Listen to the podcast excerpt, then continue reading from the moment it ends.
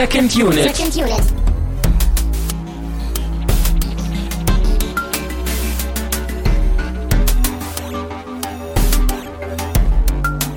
Herzlich willkommen zu einer neuen Ausgabe von Second Unit. Mein Name ist Christian Steiner und die Bude ist voll. Bei mir ist Tamino Mut Katsching. und Hannes ist da. Hallo. Wir sind, wir lassen die Wortspiele mit den zukünftigen Vergangenheiten Wir haben ausnahmsweise, schon oder? sehr, sehr viele davon in den letzten Wochen gebracht. Also vielleicht, Eigentlich haben wir das auch erfunden, finde ich. ich denke auch, ja. Ja. Da sollten wir eigentlich eine Gewinnbeteiligung vom Film bekommen jetzt. Trotzdem haben wir den Film X-Men Days of Future Past oder wie hieß er im Deutschen? Zukunft ist Vergangenheit. Aber das macht doch keinen Sinn. Sag nichts dazu. Okay, gut. Äh, wir haben ihn im englischen O-Ton geguckt. Es ist schon ein paar Tage her, deswegen müssen wir ein bisschen aus der Vergangenheit arbeiten. Du kannst es doch eh nicht lassen, Nee, Christian. Entschuldigung. Äh, auf jeden Fall haben wir den Film zu dritt gesehen und werden ihn jetzt auch zu dritt besprechen. Wir teilen diese Sendung auch später ähm, sozusagen ab. Da kommt dann richtig der inhaltliche, konkrete Kram, den ihr nur dann wissen wollt, wenn ihr den Film auch gesehen habt. Vorher versuchen wir ein bisschen oberflächlicher zu bleiben und ein bisschen oberflächlicher über den Film zu reden und den Film einzuordnen, damit auch ähm, alle was davon haben, die den Film noch nicht gesehen haben. Also Christian, da muss ich dir widersprechen. Wir werden nicht oberflächlich über den Film reden. Wir werden vielleicht spoilerfrei über den Film reden, aber trotzdem sehr innovativ und richtig und eloquent und alles, was gut ist. Aber Tamino, du kennst mich doch. Wenn ich Filme gucke, dann geht's für mich immer nur um die Geschichte, um die Story, um den Plot. Und solange wir die nicht richtig ausbreiten können, ist Okay. alles für mich oberflächlich. Naja. Jedenfalls haben wir auch wieder Hannes äh, hergeholt. Ich habe dich aktiv eingeladen, Hannes. Ähm, genau, und ich, ähm, ich wollte nämlich Unterstützung haben, weil ich, ich wusste nicht so richtig, was ich von dem äh, Film halten sollte im Vorfeld schon. Also ich war neugierig, aber Interessant, Ja. den Eindruck hatte ich, nachdem ich den Film gesehen habe. genau, deswegen bist du ja auch da, weil ich dachte so, wir haben das in der Zukunft, in der, äh, in der Vergangenheit haben wir damit schon, schon einige gute Erfahrungen gemacht, wenn äh, große, äh, klobige Kinofilme anstehen, wenn wir dann zu dritt sind und mehr Meinungen sammeln können. Also Ja. hoffen wir mal, dass das was bringt heute. Und ich glaube, das wird heute auch mal wieder Therapiesitzung, weil wir alle, glaube ich, noch gar nicht so genau wissen, was wir von dem Film denken und halten. Und Obwohl ich es nicht unbedingt als Therapiesitzung beschreiben würde, eher so als ja Austausch über ein paar Fragen, die halt so den Film Ja, Christian, ich denke auch, dein Nichts- Vokabular ist heute sehr unpassend. Also das äh, muss ich Ich meine, ich meine, niemanden von uns hat jetzt der Film wirklich geschockt und so, dass so, dass wir jetzt irgendwie nicht aufhören können, die ganze Zeit darüber nachzudenken oder so. Weil wir sind ja auch alle eigentlich generell positiv eingestellt, kann man glaube ich schon sagen. Manche mehr, manche weniger von uns. Und wer wissen will, wer, der muss jetzt dranbleiben. Das hört ihr nach der Werbung. ja, nach der nächsten Ja. Maus. Genau, aber vielleicht, äh, vielleicht fangen wir am besten einfach mal ein bisschen mit dem Vorverständnis an. Oder hast du noch was Wichtiges? Ich habe noch auf dem Zettel zwei Sachen vorher stehen. Oh. Wie immer, Flatterspenden. Und wir haben ja auch ein Getränk, was wir ausprobieren wollen. Aber lass mich Stimmt. und uns zuerst Danke sagen, denn Racing Pit, Jacker und Florian Primel haben uns bespendet zu Strange Days. Lord Spielmeister hat sich durch das Archiv gegraben, hat die Episode gefunden zu Raiders of the Lost Ark, Tree of Life, da warst du ja auch dabei, lieber Oh, Hannes. oh. Und Night of the Living Dead, da warst du auch dabei. Ein, ein Fan. Dann haben wir noch Spenden von Bildstapler zu Groundhog Day und von Kollege Jacker zu Elysium. Den haben wir ja irgendwann letztes Jahr auch im Sommer geguckt, sofort Mhm. wieder vergessen und äh, wurden jetzt nochmal bespendet. Vielen Dank. Vielen, vielen Dank. Super. Okay, Christian, welches Getränk hast du uns denn heute beschafft? Und vor allem, welche mysteriösen Kräfte wohnen ihm inne? Ja, wir, wir es geht ja um Mutanten in dieser Woche. Und äh, meine Hoffnung ist ja auch nach wie vor, sowohl als fünfjähriger Junge als auch als 26-jähriger Junge, eines Tages wie die X-Men mit Mutantenkräften aufzuwachen. Und vielleicht geht das mit dem Getränk diese Woche. Wir haben nämlich vor uns äh, Actimel Plus, warum auch immer Plus. Und da ist so eine Erdbeere drunter. Ich glaube, das ist darauf bezogen, oder? Ach so, meinst du, mit Erdbeeren mutiert man schneller oder? Vielleicht Ich weiß, mutierst du ich- in eine große Erdbeere, ja. Ich glaube, das ist das wie bei dem, Albtraum für mich. ich glaube, das ist wie bei dem Zaubertrank im ersten Asterix-Film. Da müssen einfach Erdbeeren rein. Aber interessant, wenn man, wenn man, wenn man das Plus ein bisschen schräg dreht, sieht das wie ein X aus. Oh! Oh. Hannes, du bist hier genau richtig. Genau richtig. Alles richtig. Ja. Ich, Ich also, hätte nicht gedacht, dass ich das jemals trinken werde, aber ähm, ich auch nicht, weil wir wissen alle, also Es ist natürlich riesengroßer Quatsch, sowas. Diese ganzen Abwehrkraftstärkungs... Und gleich willst du mir noch erzählen, dass man durch Fruchtzwerge nicht größer wird, oder was? Als Naja, Kind hat ja mich die Werbung drin. überzeugt. So, Prost. Ich weiß auch gar nicht, was das ist. Das sieht nach Milch aus, könnte auch Joghurt oder so sein. Aber man kann es trinken, ganz wichtig. Das riecht äh, aber wirklich nach Fruchtzwergen. das sind die Erdbeeren, Tamino. Es riecht genau wie Fruchtzwerge. Schmeckt auch genauso. Ich glaube, das sind flüssige Fruchtzwerge. Das ist ein Erdbeerfruchtzwerg, gepresst. Gepresst. Mhm. Zeig mir bitte die Erdbeerfruchtzwergepresse. Also einmal Ja. mehr muss ich, bin ich überrascht, dass das relativ gut schmeckt. Denn normalerweise mag ich keine Erdbeermilch oder irgendwelche Getränke mit Erdbeeraromen, aber Du magst keine Erdbeeren? ich mag Erdbeeren, aber nur gezuckert und in Milch. Aber seltsamerweise mag ich keine Erdbeermilch. Wahrscheinlich Was? wegen der Farbe.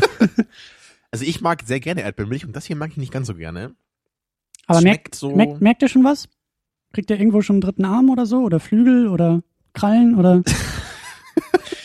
Ich habe das Gefühl, meine geistigen Kapazitäten sind gerade etwas gesunken, aber ansonsten Wow, das scheint zu wirken. Ja, Ja, das kann ja auch eine, eine Superkraft sein, oder? ja vielleicht braucht das ein paar Minuten so. Gucken wir mal, so im Laufe der Sendung, wie sich das entwickelt. Mutantenkraft Dummheit. Ja. Ja. Wow, ja. Damit wir können wir alle das punkten, später nochmal ab mit den, mit den äh, Mutantenkräften. Jetzt können wir nämlich abchecken, was wir denn zu den Filmen von und mit und über Mutanten bisher. Genau, ich denke, das ist ein gesehen guter Weg, um uns jetzt dem Film heute zu nähern. Wir haben ja auch alle, glaube ich, fast alle Filme gesehen. Und vielleicht fangen wir einfach mal ganz vorne an. Also ich weiß nämlich noch, wann war das? 2000 oder 2001? Wann war der erste? 2000. 2000, ne? Genau, Mhm. 2000 kam der erste X-Men-Film raus. Der hat ja damals, glaube ich, auch so diesen, diesen Comic-Boom ausgelöst oder mit ausgelöst, den wir heute halt immer noch haben. Und Mhm. ich fand den Film damals auch wirklich großartig. Also das war einer der Filme, die mich auch richtig beeindruckt haben als Teenager damals. Wie alt waren wir Ja. da? 13, ne? Ja, 12, 13, 14. Genau, also ich fand den wirklich großartig. So, ich finde den auch immer noch gut. Ich weiß nicht, ob ich ihn am besten finde. Also für mich ist es, glaube ich, zwischen den ersten beiden so. Da müsste ich mich entscheiden, welchen ich am besten finde. Mhm. Ähm, ich habe die jetzt allerdings auch schon ein paar Jahre nicht mehr gesehen. Müsste ich wahrscheinlich mal wieder einlegen. Also ich mag halt ja generell gerne so Origin Stories, habe ich ja auch schon öfter gesagt, so gerade bei Comicfilmen. Deswegen hat der erste da halt auch immer so ein bisschen den Softspot. Also ich, ich liebe das einfach so, wie diese Charaktere eingeführt werden, wie man zum ersten Mal Wolverine sieht und auch so ein bisschen was erfährt, so wer ist er und was kann er, ne? Und dann so Charles und und Magneto und also diese ganzen Charaktere werden in dieses Universum gebracht. Das, das fand ich einfach cool und damals halt auch schon so. Ich fand das total faszinierend, was die alle konnten und die, man lernt so diese ganzen Fähigkeiten kennen. Deswegen hat der erste für mich, glaube ich, immer so einen ganz besonderen Stellenwert noch so in der Reihe. Mhm. Ja, wie seht ihr das? Also, ich habe ja äh, in Vorbereitung auf Days of Future Past, abgesehen von The Wolverine, den ich vor ein paar Monaten gesehen habe, nochmal alle X-Men-Filme durchgesehen. Und ähm, ich muss, glaube ich, sagen, dass so die ersten beiden X-Men-Filme, die haben, glaube ich, so für mich so den Eindruck geprägt, wie eine Comic-Verfilmung auszusehen hat oder so. Oder, oder wie ich, glaube ich, mir eine Comic-Verfilmung am liebsten vorstellen würde. Denn wir haben halt bei X-Men schon so einen relativ cool in Szene gesetztes Universum, was auch so, ja, so, so, so, so politische Elemente hat, so moralische Elemente und Fragen halt so mit reinbringt, das aber nie so in den Vordergrund stellt, sondern das immer so im Hintergrund mitschwingen lässt. Und ähm, Mhm. gleichzeitig allerdings ist der Film halt auch ein bisschen schillernd und weiß halt, okay, da laufen halt Leute rum mit Namen wie Magneto oder wie Storm und so weiter. Und äh, äh, hat da auch immer so ein bisschen so dieses augenzwinkernde und sehr schillernde Element so. Und, und diese Mischung so zwischen ja einerseits ist es eben so so so fröhliches cooles Spektakel und andererseits hat das aber auch so leicht ernste Momente so. Das, das hat mir irgendwie sehr gefallen und was mir auch besonders in den ersten beiden Filmen gefallen hat, war einfach Ian McKellen als Magneto. Jedes Mal, wenn er auf dem Schirm zu sehen war, hat er einfach immer so jede Szene dominiert. Und das ist mir halt erst jetzt äh, vor einer Woche halt aufgefallen, wo ich sie halt nochmal gesehen habe. Und hat mich sehr beeindruckt, seine Performance. Ich habe den, den ersten Film damals auch gefressen und geliebt. Ich hatte den sogar als VHS-Kassette, damals noch, die guten alten Tage. Ähm, und den, also den habe ich auch echt wahnsinnig. Ich weiß nicht, ob ich den im Kino gesehen habe oder erst nachher auf Video, aber den habe ich ganz, ganz oft geguckt. Und auch den, den zweiten, den, der hat mir auch noch sehr, sehr gut gefallen. Beim dritten ging es dann ja so ein bisschen los. Alles wurde Ja, genau. so. lass uns den zweiten nicht, nicht außen vor lassen. Also ich, ich denke nämlich auch, Hannes, das, was du sagst, ist sehr richtig. Die, diese ersten beiden, die sind, die sind noch sehr stark auch so in dieser Comic-Struktur, wie wir sie heute äh, gewohnt sind. Und das ist aber auf keinen Fall eine Schwäche. Also ich, ich meine, ich, vielleicht stört mich das beim ersten so ein bisschen, dass halt so Magneto immer noch so diesen super Villain-Plot hat und diese komische Maschine bauen will, um irgendwie die, die großen Politiker irgendwie zu, zu Mutanten zu machen und so. Es ist halt schon so ein bisschen, bisschen merkwürdig, so finde ich. Aber ich glaube, alles andere an dem Film finde ich wirklich toll von dieser Mischung aus, aus Comichaftigkeit und Glaubwürdigkeit. Also da würde ich dir, glaube ich, auch zustimmen. Also es ist eben dieser klassische Comic-Plot mit irgendeinem Superwillen, der am Ende irgendwie haufenweise Menschen umbringen möchte oder irgendwas anderes Furchtbares verursachen möchte. Aber ähm, das Interessante ist halt, wie, wie das Ganze angereichert wird. So, es wird ja mit, mit sehr viel mehr Hintergrund und, und auch diesem ganzen Worldbuilding halt so angereichert, so, so dass das Universum halt relativ cool wirkt, in dem das Ganze stattfindet. Ja, die ersten beiden sind ja auch noch von Brian Singer. Also da ist ja noch so diese, diese Klammer, die irgendwie die beiden Filme zusammenhält und, und auch noch eher aus einem Guss das Ganze machen lässt. Ja, also ich würde jetzt ungern, glaube ich, jeden einzelnen Film irgendwie durchgehen, weil das ein bisschen ermüdend wäre, weil wir eigentlich über den Days of Future Ja, Past aber reden gerade also bei dem zweiten, den finden, glaube ich, viele auch am besten. Und äh, ich glaube, ich kann auch verstehen, warum, weil der auch eine, eine sehr coole Story hat eigentlich und man auch mehr über Wolverines Vergangenheit noch lernt. So auf der Gegenseite hat er für mich allerdings schon so ein paar Elemente, die ich nicht ganz so toll fand. Äh, vor allem auch so diesen Endkampf äh, mit Wolverine, wo er dann gegen diese Lady mit diesen Adamantium-Fingernägeln kämpfen muss. Ja, Das ist halt wieder so genau das, was ich halt nicht sehen will. So, oh, unser Held hat wieder einen Gegner, der genau das gleiche kann. Und äh, ja, er muss ihn dann wieder durch irgendeine so lucky Aktion irgendwie umbringen am Ende. Das fand ich nicht ganz so cool. Aber trotzdem so diese ganze Sz- Szenerie am Ende mit diesem Staudamm und so und, und den, den Tod von Jean, so ich, ist schon ein cooler Film. Und Ich- auch Kurt Wagner natürlich, ne? Nightcrawler, der, den ja auch alle im dritten Film dann vermisst haben, der hat auch zu meinen Favoriten bei den Mutanten gehört. Kurze Szene. Ja, was, was mir auch noch aufgefallen ist, als ich sie neulich gesehen habe, ist äh, vor allem diese, die, diese überwiegend praktisch gemachten Kämpfe halt auch. Also die, das ist ja alles sehr, sehr stark choreografiert worden, so auch mit ähm, äh, wahrscheinlich unsichtbaren Fäden, an denen sie so gehangen haben und so weiter. Und ähm, äh, gibt's, na, natürlich gibt es auch sehr viele CGI-Effekte, aber so, aber gerade so während dieser die, dieser Kämpfe, wo Mystik da halt irgendwelche Leute halt so äh, in, die, in die Asche tritt, ähm, da, da, ich, ich war halt überrascht, weil heutzutage gibt es ja immer wieder mal so CGI-Stunt-Doubles. Und ähm, ich war halt überrascht, relativ wenig Effekte so in den Kämpfen halt zu sehen. Ähm, ich weiß nicht, könnt ihr diesen Eindruck teilen oder ähm, Ja, damals Das ging auch noch nicht so ganz so viel, ne? Also das war ja auch noch 2003, wo der zweite rauskam und gut, die, die Spider-Man-Filme haben es damals ein bisschen anders gemacht und deswegen sind die halt heute auch ganz schön stark gealtert und das finde ich bei X-Men eben bei weitem nicht so schlimm. Und in dieser Hinsicht fand ich gerade auch diesen Kampf zwischen Wolverine und dieser anderen Lady halt in dem zweiten Teil auch ziemlich cool, weil das einfach sehr, weil, weil die Choreografie einfach ziemlich gut geraten ist. was mir auch so gut gefallen hat bei den alten Sachen, ich habe die, die Tage auch noch mal so ein bisschen nachgeguckt, also jetzt, nachdem wir äh, im Kino waren, die sind auf ihre Art schwingt ja immer etwas Größeres im Hintergrund mit, aber sie sind irgendwie verhältnismäßig bodenständig. Es geht irgendwie um den Haufen Politiker in New York im ersten Teil. Im zweiten Teil geht es eigentlich um diesen Staudamm, um, um dieses Gebiet und natürlich um die ganzen Figuren, die da auftreten. Aber es geht halt zur Abwechslung mal nicht irgendwie darum, dass die Alien-Invasion gestoppt werden muss aus der anderen Dimension. oder so, irgendwie ja. die drei äh, Raumschiffe äh, mit ihren Kanonen die gesamte Menschheit auf der Erde bedroht Oder und nur Captain Engine. America irgendwie das verhindern kann und also das, das, da war es noch nicht irgendwie so, oder Man of Steel, wo man irgendwie auch den ganzen Planeten retten muss oder so, sondern das war alles noch ein bisschen kleiner. Beim dritten ging es dann ja so langsam los mit, wir müssen hier irgendwie, Ja, der dritte war ja auch für viele, mich eingeschlossen, eine sehr große Enttäuschung. Den habe ich als einzigen Film jetzt noch mehr mal noch mal angeschaut in Vorbereitung und ich war überrascht, dass ich den Film bei weitem nicht mehr so schlimm fand wie früher. Also ich weiß noch, als er 2006 ins Kino kam, ich war wirklich, ich, ich war glaube ich wirklich so gehypt wie noch nie auf einen Film zuvor, weil ich mich so darauf gefreut hatte. Ich habe halt die ersten beiden Filme wirklich geliebt damals. Das waren glaube ich echt zu der Zeit mit meine Lieblingsfilme auch. Und dann kam eben dieser dritte Film, wo so viele Charaktere so halbgar drin waren. Und dieser ganze Plot, der irgendwie nicht so richtig Sinn ergeben hat mit diesem Heilmittel und den ganzen Motivationen und Cyclops wird im Vorbeigehen umgebracht und Mystique wird in einer Szene dann geheilt und taucht nicht mehr auf, ja, und äh, Professor Ja. X stirbt einfach kurz und dann, also es, der, der Film funktioniert einfach nicht so richtig, ja, der hat auch ein paar nette Ansätze habe ich jetzt gesehen und er sieht auch ganz gut aus, finde ich so größtenteils. Er hat ein paar coole Action-Szenen, so ist auch ganz gut gefilmt. Also ich würde jetzt wohl sagen, man kann den wohl so gucken, wenn man das emotional sich davon nicht sauer äh, ich habe machen ihn, lässt. ich habe ihn ja auch die Tage gesehen und ich glaube, es liegt einfach daran, dass es noch X-Men Origins Wolverine gibt. Ich glaube, dass der so tiefe ja. Wunden und Narben hinterlassen hat, bei allen, die ihn gesehen haben, dass man beim dritten Teil mittlerweile sagt, na ja, so schlimm ist er nun auch nicht. Geht Ja. noch schlimmer. ja, den, den hast du ja auch kürzlich nochmal gesehen, den äh, Origins, ne?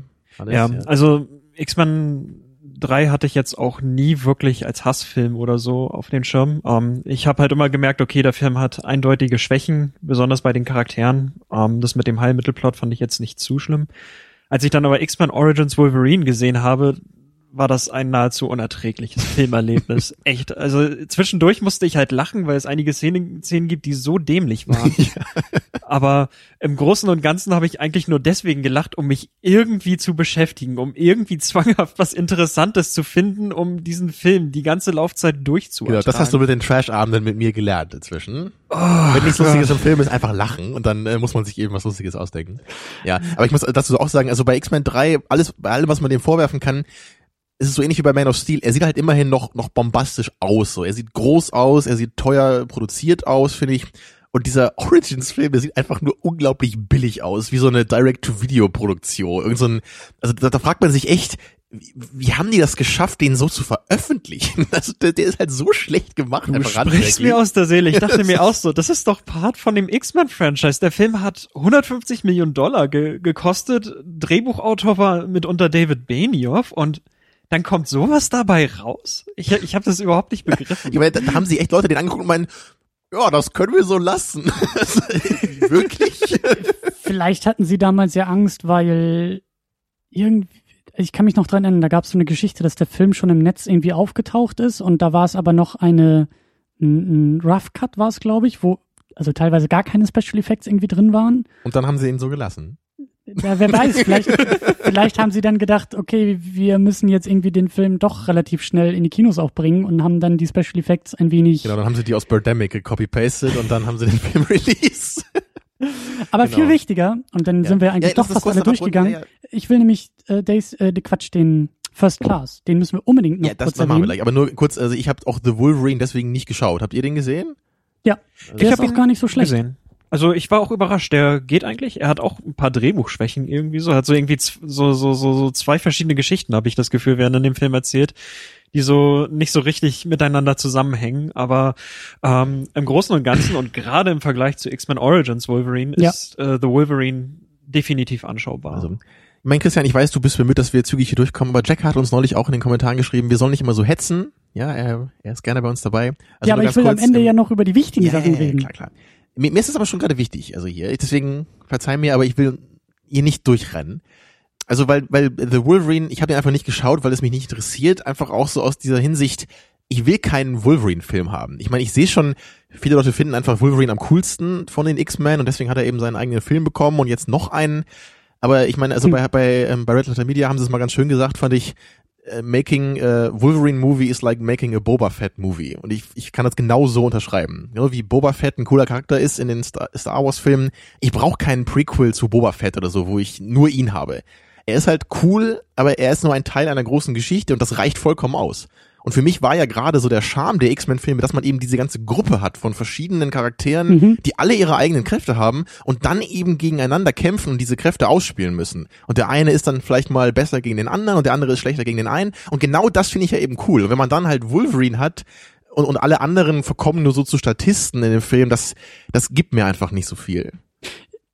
Das greift vielleicht schon fast in der Diskussion voraus, aber ähm, also kann ich nachvollziehen, aber ich glaube, das liegt einfach daran, äh, Wolverine ist, glaube ich, auch zu Recht der große Liebling in diesem Film, einfach weil er die interessanteste Persönlichkeit hat. Er ist der einzige, was, was du, Hannes, ja auch erzählt hast, er darf sozusagen ja auch die Silliness der Filme auch kommentieren. Er ist in dem Star Wars Vergleich vielleicht eher der Han Solo in dem in dem Cast als der Boba Fett. Er ist nicht so blass, er ist nicht so so austauschbar wie Boba Fett. Er ist halt einfach der Draufgänger. Er ist der coole er hat die, er hat die coolen Sprüche gepachtet. Denn im ersten Film, äh, als, als alle sie, ähm, als die anderen X-Men sich ja vorstellen mit irgendwie Cyclops und Storm, fragt er ja Xavier und guckt ihn an und fragt, and who are you? Wheelchair or what?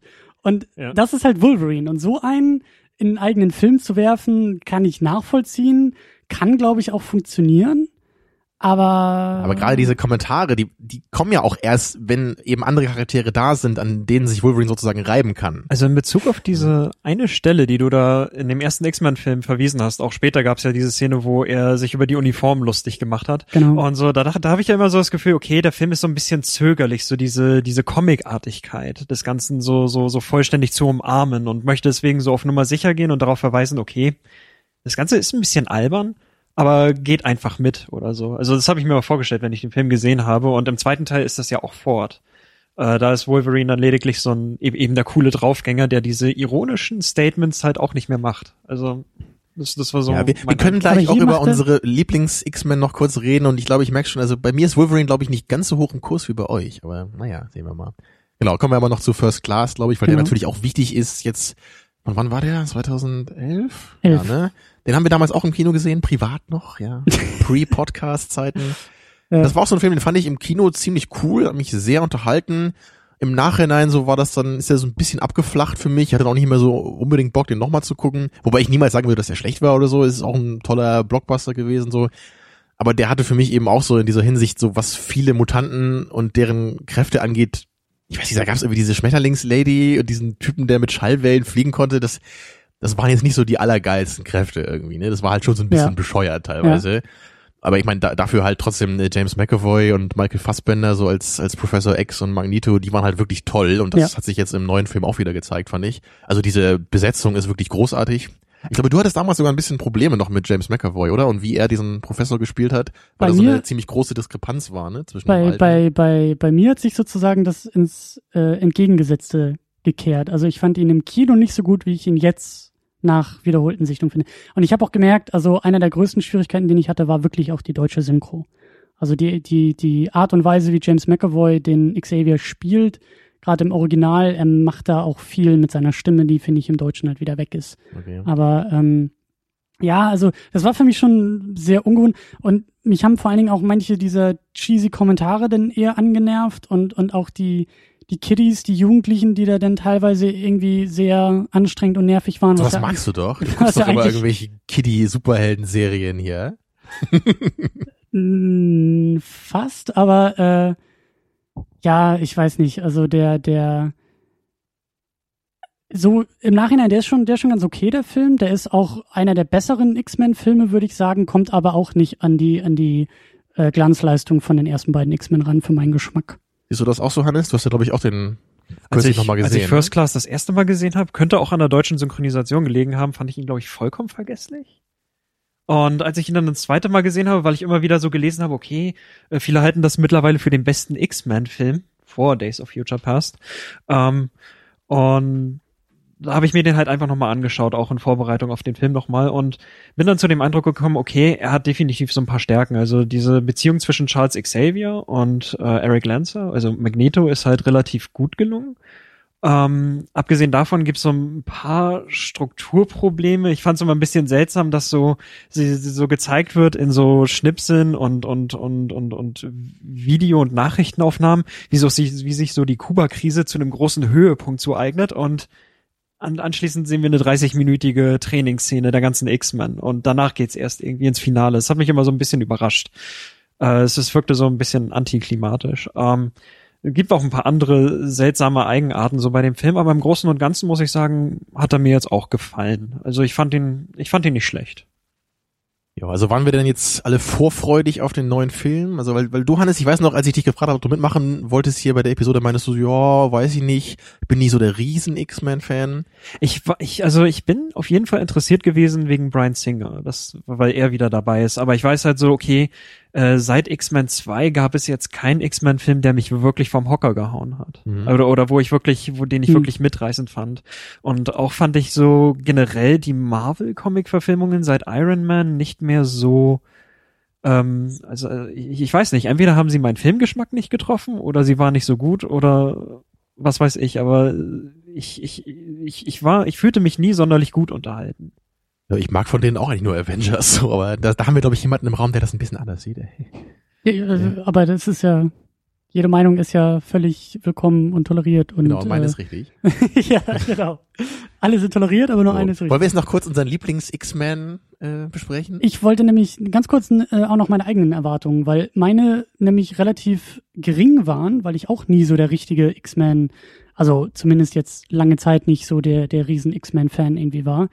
Und meine großen, großen Befürchtungen sind, glaube ich, auch meine großen, großen Probleme mit dem Film, nämlich die Frage, warum überhaupt? Was soll der alte Cast überhaupt in einem, in Anführungszeichen, selben Filmuniversum wie dieser junge Cast, den wir jetzt durch First Class bekommen haben?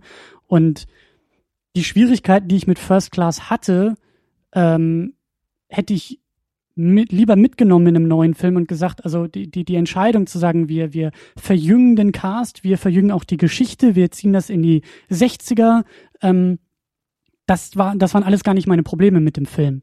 Und das hätte ich jetzt lieber mit der Fortsetzung, äh, da hätte ich lieber weitergemacht, das hätte ich lieber äh, entfalten sehen, als dann doch wieder diesen alten Cast zurückzuholen, bei dem ich mich frage, warum? Deren Geschichte ist doch das- eigentlich schon lange zu Das Ende geht mir ganz ähnlich, weil der, ich meine, im Grunde war First Class ja auch schon der erste Versuch, äh, so Last Stand und den alten Wolverine-Film so ein bisschen zu negieren, indem wir einfach gesagt haben, okay, dieses äh, alte Universum ist jetzt ein bisschen in die Wand gefahren worden und deswegen machen wir jetzt so, so dieses Prequel und können da sozusagen Uns austoben nochmal ansetzen, Ja. ja. und die, die sozusagen die Schwächen des dritten Films irgendwie vergessen. Und jetzt hat man irgendwie so ein bisschen das gleiche nochmal gemacht. So jetzt, jetzt musste halt, jetzt hat man eben einen ziemlich großen Sprung nach dem First Class gemacht, so in Story-Hinsicht. Und außerdem durch diese ganze Zeitreisegeschichte auch noch versucht, so jetzt diese ganzen alten Plot-Inconveniences irgendwie wieder ins Reine zu bringen. Und äh, meine Befürchtung war eben auch, wie soll das Ganze denn bitte zusammen funktionieren? Also wo sollen da bitte die Andockpunkte der einzelnen Filme sein? Weil dieses X-Men-Filmuniversum schon durch First Class eigentlich ziemlich äh, konvolut und auch eigentlich ziemlich kaputt war in gewisser Weise, weil da schon Verweise auf die alten Filme nicht funktionierten und andersrum. Und äh, da wurde im ersten X-Men gesagt, äh, Xavier und, und Magneto kennen sich seitdem sie irgendwie 17 sind, war dann ja doch nicht so in First Class. Und also dieses ganze X-Men-Universum auch durch den Origins Wolverine war ja schon eine Menge irgendwie an Plotpoints, die irgendwie bei den anderen Filmen dann doch nicht so ganz hinhauten. Und äh, da dachte ich dann auch, warum überhaupt diese Anstrengungen zu unternehmen, das alles in, in, in, in eine Klammer irgendwie setzen zu wollen, wenn das sowieso nicht geht. Äh, interessant, dass Brian Singer das Ganze nochmal versucht. Okay, da habe ich irgendwie, da habe ich irgendwie weniger Bedenken bei, aber überhaupt diese Entscheidung, das habe ich nicht verstanden und das verstehe ich bis jetzt eigentlich immer noch nicht so ganz. Aber da kommen wir, glaube ich, nachher auch noch. Genau, aber jetzt, jetzt würde ich erstmal nochmal wissen, wer ist euer Lieblings-X-Men? Einfach in, in einer Hinsicht, äh, wen findet ihr am coolsten? Wen seht ihr am liebsten on screen? Und in der anderen Hinsicht, wer würdet ihr am liebsten sein? Und du, Hannes, hast die Ehre, mir diese Fragen jetzt zuerst beantworten zu dürfen.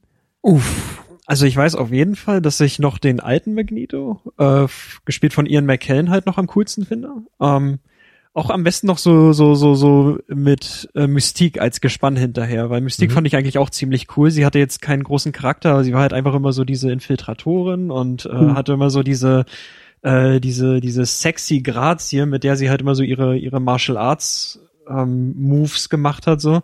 Das das das das fand ich war halt eigentlich immer ziemlich cool, einfach nur so so so als als Viewing Pleasure so zum mit anschauen des Ganzen.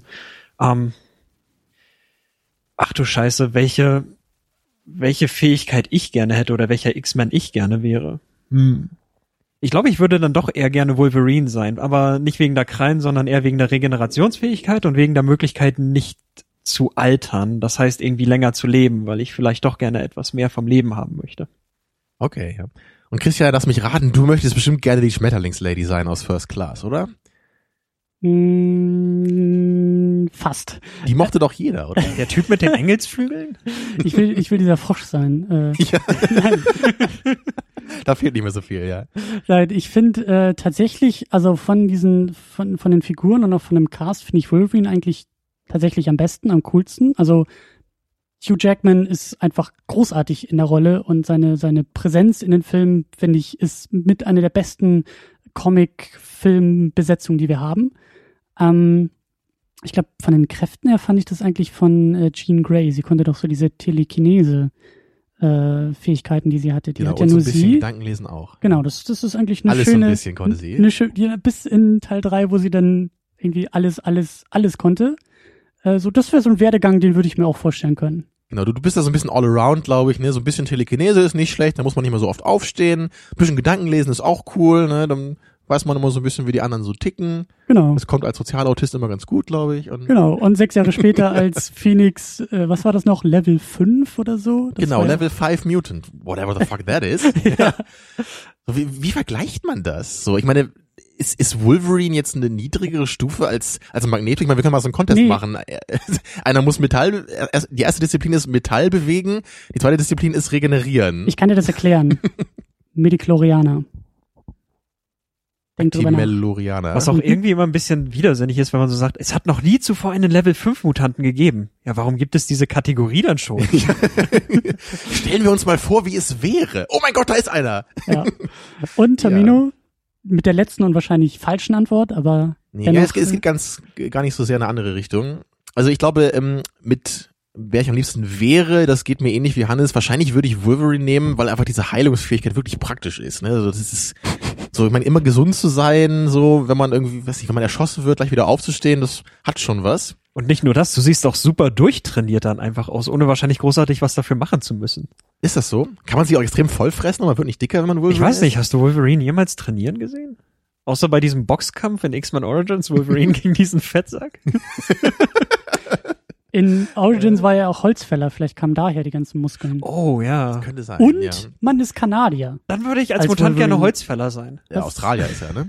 Nein, Wolverine ist ein Kanadier. Genau, aber, aber Hugh Jackman ist Australier. ja, aber ich meine nur, also wenn du schon irgendwie, ne, Kanadier ist ja auch so. Ja, wer muss weiß. man bedenken, was man also sich ich, ich glaube, ich gehe mit Wolverine und ähm, ich, ich glaube, mein Lieblings-X-Men ist wirklich Mystique. Also sowohl die alte als auch die neue. Ich fand sie, Mhm. also sie hat mich früher auch richtig fasziniert, also noch mehr als Magneto, glaube ich sogar, weil das, also diese gelben Augen, diese blaue Haut, diese roten Haare, es ist so, so geil mit dieser dieser Farbkombination und diese diese Blicke, die halt, ähm, also auch wirklich beide Darstellerinnen super drauf haben, ne? diese, was halt sowohl sexy ist als eben auch so irgendwie mysteriös, aber dann auch eben sehr stark teilweise das, das ist einfach ein richtig toller Villain für mich. So, Also das hat mich immer fasziniert. Was ich dazu noch sagen kann, ist, es war, es war sehr schwer für mich, mir das zu überlegen, weil ich diesen Kurt Wagner, ne, oder diesen Nightcrawler, wie er auch heißt, hat, auch sehr geil finde im zweiten Teil. Also ich glaube, er wäre in, in, in beiden Kategorien für mich eine ganz knappe Entscheidung gewesen, weil sowohl dieses Beam selber zu können, wäre auch, glaube ich, ziemlich cool. Aber wenn du denn so aussehen musst wie er, ist natürlich Aber auch ich fand, schon so. ziemlich cool aus. Ich mein, Ja, aber dann. Tamino, geh mal damit irgendwo äh, in deinen Krockladen und versuch mal was zu essen zu kriegen. Dann wirst du komisch angeguckt. Ach, dann setze ich mir so eine Brille auf, dann erkennt mich keiner mehr. Ja, du gehst einfach irgendwie in den Andere nächsten auch so hin. und äh, dort bewundern dich dann alle. Ja, aber, aber jedenfalls auch so, was, was so die Präsenz angeht im zweiten Teil, das, ich fand ihn halt auch so cool. Also ich glaube auch die Eröffnungssequenz, ähm, wo, wo man ihn eben sieht, wie er im Weißen Haus da Ärger macht, das gehört, glaube ich, so mit zu den stärksten Szenen in den ganzen X-Men-Filmen für mich. Also deswegen ist er für mich so eine knappe zwei in, in beiden Kategorien. Haben wir das auch geklärt, ja. Damit sind wir auch schon bei, äh, nach, lassen wir das. Wir sind jetzt bei Days of Future Past endlich angekommen.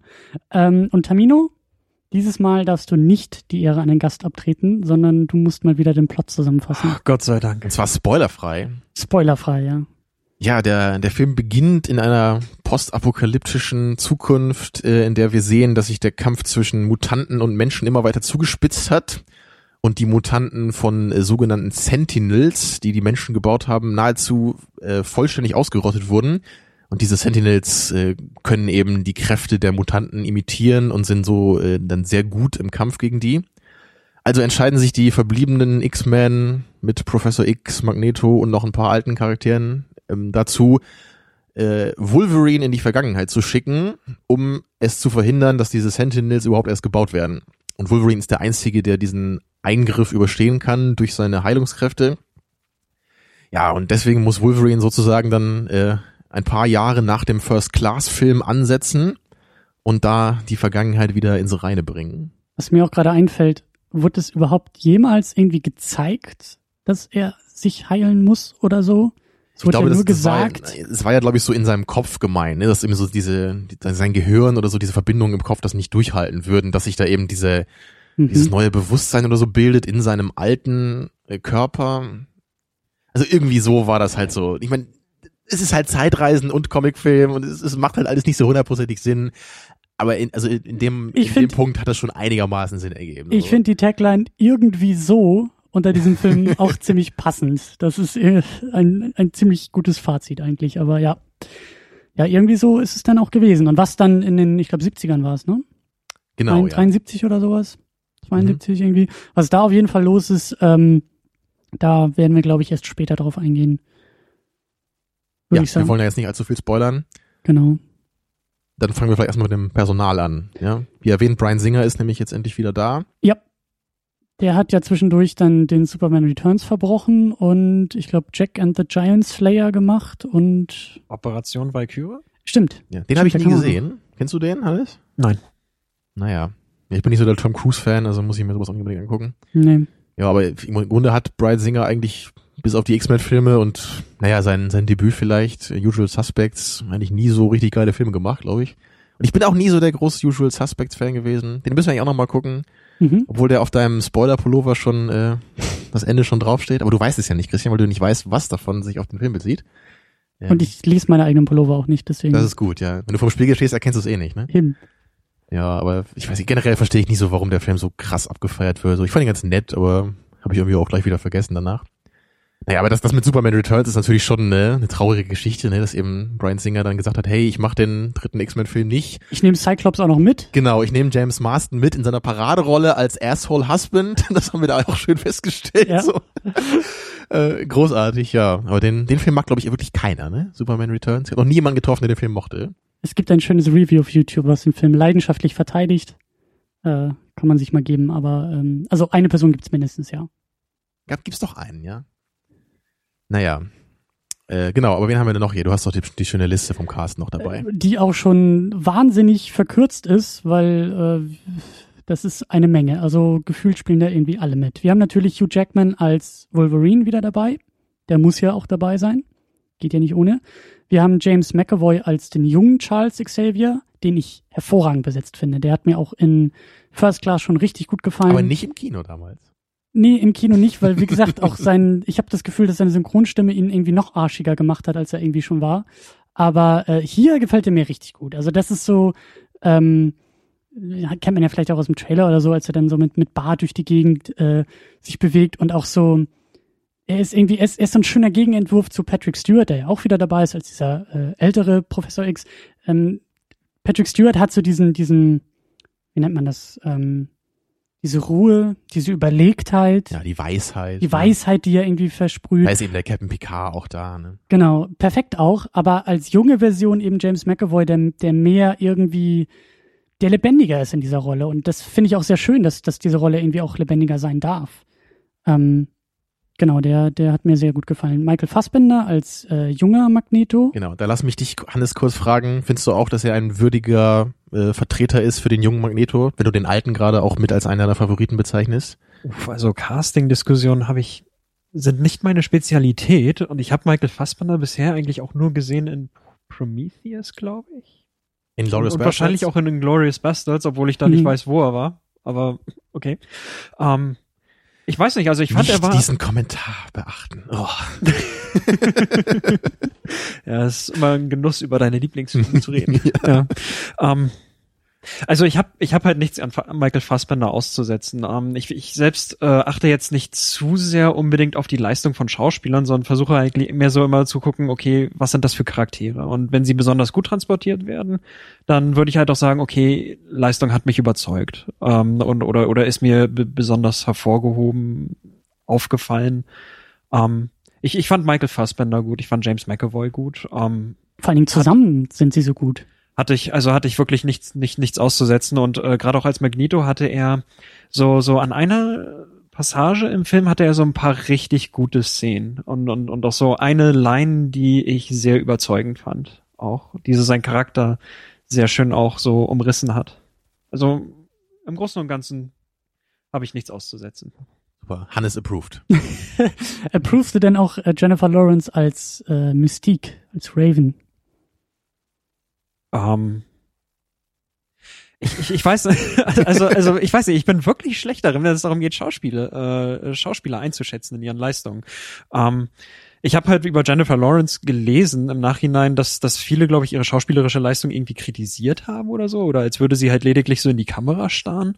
Ähm, Ich, ich weiß nicht, ich habe irgendwie so versucht, äh, äh, hinter ihren Charakter halt zu steigen und zu gucken, was mir der Film so quasi drehbuchmäßig so über den Mhm. Charakter vermittelt. Und ähm, ich, also, also, sie hat mich jetzt nicht gestört. Ähm, ich bin jetzt nicht der große Jennifer Lawrence-Fan, wie es andere hier im Raum sind. Ähm, Nein. ja, aber also, also im Großen und Ganzen beschwere ich mich jetzt nicht über Jennifer Lawrence. Mhm. Ja, mir geht das ganz ähnlich. Ähm, Ich versuche das auch natürlich über Charakterschiene zu machen und mich nicht von ihrem wunderschönen Äußeren ablenken zu lassen. Das fällt fiel mir nicht im Traum ein. Da fällt mir nämlich aber gerade wirklich noch ein, der Grund, warum ich Mystique auch so cool finde, oder was, was auch vielleicht ein Grund wäre, äh, dafür selbst Mystique zu sein, man könnte sich dann den ganzen Tag vorm Spiegel wechselseitig in Ellen Page und Jennifer Lawrence verwandeln und um endlich rauszufinden, wer die hübschere ist von beiden. Das wäre auch mal so ein Projekt für zukünftige Generationen. Mhm. Wo ist die Wissenschaft, wenn man sie mal braucht? Genau. Du könntest doch einfach ein Gesicht aus beiden so zusammenschmelzen lassen und gucken, gucken, gucken welche Beste. Züge, welche Züge passen besser in das Gesicht und welche weniger. Also kannst du die Schwächen ausgleichen. Ja, das- Vor du das sollte könntest eine Gesichtshälfte so und eine Gesichtshälfte so dann machen. Du müsstest ja nicht mal wechselseitig. Genau, dann haben wir so ähnlich wie dieses bescheuerte Cover vom Film, wo, wo auch äh, Stimmt. äh, Stewart und McAvoy irgendwie so verschachtelt drauf sind. Und in Wirklichkeit ist es äh, Mystique auf dem Cover. Mystique jetzt- imitiert beide, ja. Genau. das ist es. Ja, aber ich, ich wollte also noch ernsthaft so, ich finde Jennifer Lawrence wirklich gut. Ich finde, sie ist auch eine gute Schauspielerin. Ich habe sie bis jetzt allerdings nur in einem anderen Film gesehen und das war ähm, Winter's Bone. Das ist so ein Ja, ganz. den kenne ich sogar. Den kennst du sogar? Nein, Mhm. das glaube ich dir nicht. Doch, den habe ich in der Sneak gesehen. Nee, das glaube ich dir nicht. Ähm, naja. Doch. ja, so ein ganz kleiner Film, der jetzt auch nicht überragend war, weil der auch storymäßig nicht so viel gemacht hat. Aber so von der Atmosphäre und ihrer Leistung, da war der wirklich cool. Diese Hunger Games Filme habe ich nie gesehen. Kennt ihr die? Nee. Ja. Habe ich zufällig beide im Kino gesehen. Und äh, die sind durchaus anschaubar. Also ich fand vor allem den ersten sehr interessant, weil er so einerseits ist es sowas wie ein Film wie Battle Royale. Also Oha. Schüler oder oder oder Jünglinge schlachten sich irgendwie gegenseitig ab. Und andererseits wird das eigentlich so verquickt mit so einer mit so einer mit so einem, so einem Kommentar auf Castingshows und Medien und so weiter und eben diese gesamte Vorbereitungsphase auf diesen eigentlichen Battle Royale ist halt auch sehr ausführlich geschildert und es ist durchaus interessant. Ich glaube auch so für für etwas ältere Jugendliche wäre das auch durchaus ein spannender, intelligenter Film. Ja, mich hat der nicht so gereizt, aber vielleicht wegen Jennifer Lawrence gucke ich ihn mir den vielleicht mal an. Aber das wäre, glaube ich, so der einzige Grund, der mich da so richtig interessiert. Silver Linings. Jennifer Lawrence an? Habe ich gesehen. Dafür hat sie den Oscar bekommen und den solltest du dir, glaube ich, eher angucken. Also da, ich weiß nicht, ob er dir gefallen wird, aber da spielt sie mehr und hat mehr Möglichkeiten zu spielen als bei einem Hunger Games, glaube ich. Ja, das wäre doch was. Machen wir das. Äh, genau, dann weiter in der Liste. Wir haben da einige bekannte und neue Gesichter. Wir haben auf jeden Fall Halle Berry als Storm wieder dabei, Nicholas Holt als Beast, äh, Anna Paquin als Rogue, die für, ich glaube, drei, vielleicht auch fünf Sekunden zu sehen war. Aber sie wurde irgendwie wohl auch rausgeschnitten. Und ich habe gehört, es gibt wohl irgendwann eine Special Edition vom Film auf DVD, wo sie dann irgendwie mehr zu sehen ist. Ja, ich weiß das. Ich hoffe es. Äh, Peter Dinklage als Dr. Bolivar Trask, den du, Hannes, vor allen Dingen aus Game of Thrones kennst. Ja. Das gesamte Internet, glaube ich, auch, nur wir beide nicht, weil uns das relativ egal ist. Ach, du kennst es auch nicht. Ich habe da mal Cool. reingeguckt, so acht Folgen lang, aber das ist sehr, sehr. Folgen lang reingeguckt. Okay. Ja, So macht man es also bei Serien. Ja, ja. Bei mir war das, glaube ich, eher so eine Viertelstunde mal so reingucken. Oder so. Ja, ich habe da mal drei Staffeln geguckt, Aber aber, ich es war find- jetzt nicht so toll. ich, ich, ich finde es super. Ich finde das, also das, das war auch so ein bisschen meine Befürchtung, als das irgendwie losging mit dem, mit dem, mit dem Film und mit den Casting-Entscheidungen. Da dachte ich auch, oh, bitte nicht Hollywood. Lass jetzt nicht irgendwie einen kleinwüchsigen Schauspieler als kleinwüchsigen Mutanten in deinem Film durch die Gegend rennen. Das, das will ich nicht sehen. Ja, Und aber sie das, haben das überraschend gut hingekriegt, fand Ja. ich. Ne? Es, es war nicht irgendwie Dr. Evil, der plötzlich da irgendwie der, der Villain war. Es, Ja. es wurde auch gar nicht so direkt adressiert, so.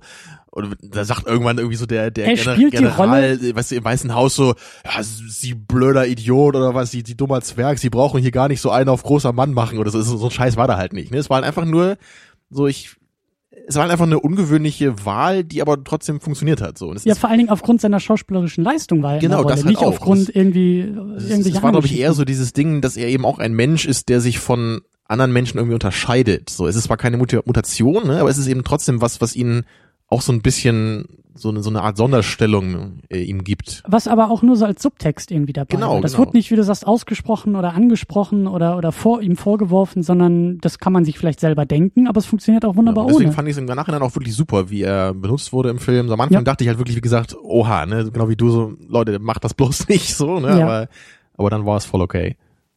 Ich finde auch die Art, äh, die die Art äh, des Villains, die er halt spielt, auch relativ interessant, weil er ist jetzt auch nicht irgendwie so ähm, so so so ein übertrieben übertriebener Bösewicht oder so. Er wirkt halt relativ normal. Also er, er, hinterher an einer in einer Szene erklärt er halt auch seine Motivation, äh, äh, warum er das macht, was er im Film macht. Äh, Man will ja jetzt nicht großartig spoilern, ähm, aber ähm, es ist halt, es ist halt nie wirklich so, dass er, dass er jetzt so, so, so auf so eine übertriebene Art und Weise äh, agiert wie so andere typische Comic-Villains halt, sondern er wirkt halt tatsächlich wie mehr, mehr wie ein besorgter Mensch halt an, Mhm. anstelle eines, Ja, äh, genau. ja, so, so, so, so, ein- so ein Typen, der so mit lachendem Gesicht alles, alles zerstört oder so. Dann haben wir noch Evan Peters als Quicksilver dabei, der für viele Highlight im Film ist. Und Ian McKellen als alter Magneto ist auch Ja. wieder dabei. Ja, wobei alle Charaktere eben, die aus den äh, früheren Filmen bekannt sind, bis auf Wolverine natürlich äh, nicht allzu viel Screentime haben, weil dieser dieser Zukunftsaspekt, der nimmt keinen allzu großen Stellenwert ein in dem Film. So das Das ist ja zwar die da als Klammer, Setting, da wird ab ja. und zu wieder zurückgeschnitten, aber der allergrößte Teil des Films spielt schon in diesen 70ern dann. Was genau genommen auch ein bisschen so meine Erwartungen an den Film äh, in, in, in einer Hinsicht enttäuscht hat. Nämlich ich habe mich eigentlich darauf gefreut, äh, wieder aus den alten X-Men-Filmen so dieses äh, für hin und wieder zwischen zwischen Patrick Stewart und Ian McKellen als Xavier und Magneto halt so zu sehen, weil jedes Mal, wenn die halt irgendwie gemeinsam miteinander geredet haben, das schwang halt immer so mit, dass die halt so alte Bekannte sind, dass Ja, ja. Freunde waren so und das fand ich immer so großartig an Auf den jeden alten. X-Men-Filmen und ich habe mich irgendwie gefreut, dass zumindest es ein Dialog oder so gibt, der das nochmal aufgreift und ich fand es ein bisschen schade, weil es kam nicht wirklich rüber, diese Chemie, die sie in den alten Filmen halt hatten. Das sind immer diese Szenen, wo sie zusammen Schach spielen, ne, und, und Richtig. Charles Eric dann in diesem äh, Gefängnis besucht. Und das sind immer ganz tolle Momente, wo man eben sieht, die respektieren sich auch. Das sind nicht einfach nur irgendwie Todfeinde, die sich hassen, so, ne, das ist, die, die blicken einfach auf eine gemeinsame Vergangenheit zurück. So, sie haben eben ihre Differenzen, aber trotzdem sind sie eben beide Mutanten. Sie haben beide eben auch was zu tun und, und wollen dieses Problem ja irgendwie auch lösen, so zwischen Mutanten und Menschen und machen es eben nur auf eine andere Weise. Und das, das fand ich schon immer auch ganz, ganz toll in den X-Men-Filmen, so diese Dynamik. Sie symbolisieren ja die zwei verschiedenen Lösungen für diesen einen Konflikt, Mensch Ja, genau. versus Mutant. Und das ist ja auch das Wunderschöne daran, sie symbolisieren ja im Grunde genommen die zwei menschlichen Herangehensweisen oder, Mhm. oder äh, Wesenszüge, die eigentlich in jedem von uns stecken. Also Xavier ist ja immer derjenige, der die Hoffnung predigt und irgendwie das Gute im Menschen Genau, die und Annäherung ne, zwischen beiden Fraktionen und Magneto will eben die Trennung. Er, er sagt, Er will den die Menschen Konflikt. werden uns nie akzeptieren. Ja, und das war eben auch ein Grund, warum mir selbst früher schon diese X-Men-Filme immer immer so so besonders gefallen haben, so selbst als Comicfilme. Ich sage jetzt selbst als Comicfilme, so weil man normalerweise sowas da nicht unbedingt kriegt, so eine so eine wirklich eine eine gut geschriebene Dynamik, die jetzt also sowohl ikonische Charaktere hat, so durch Präsenz und Fähigkeiten, aber eben auch durch Drehbuch. Und das kommt da eben alles zusammen bei den ersten beiden. Aber du, Tamino, hast ja schon gesagt, ähm, die Zukunft ist gar nicht, also dieses, dieses Zukunft, äh, Zukunftsszenario ist gar nicht so wichtig, aber damit geht's los. Und ich muss sagen, ich glaube, dass ich das irgendwie gerne mehr gesehen hätte in dem Film. Dass ich ich fand es irgendwie schade, dass es nur so als Rahmenhandlung abgetan wird. Ja, Ja, ich sehe das so ähnlich wie Hannes. Ich, ich hätte da auch äh, Hoffnungen gehabt, da mal mehr zu sehen. Zumal das einfach auch was ist, was wir bis jetzt, glaube ich, in, in, in wenigen Comicfilmen, wenn überhaupt, mal so gesehen haben. So eine richtige Zukunftsvision und, und da eben Superhelden zu haben. Ne? Also da eben zu sehen, was die Fähigkeiten bringen. Ich bin ja auch immer noch ein großer Fan von Batman Beyond, ne, der Zeichentrick- und Comicserie. Also die Comicserie kenne ich nicht, aber ähm, das, was ich da so gesehen habe, sah auch ziemlich cool aus. Und ich denke immer, äh, davon sollte man auch mal einen Film machen. Nicht äh, Ben Affleck gegen Superman, sondern vielleicht lieber mal Batman Beyond oder so. Also das wäre mal was Gegen anderes. Superman? Ja, ich habe das schon richtig so eine. Idee, Ja. Tamino. Das ist doch Ja, Ach so, das war kein Versprecher. Auch nicht. Nee, das war kein Versprecher. Ah, leider okay. Nicht. Jetzt bin ich raus. Ähm, ja, du hast recht. Äh, Zukunftsszenario ähm, hätte man mehr von sehen können.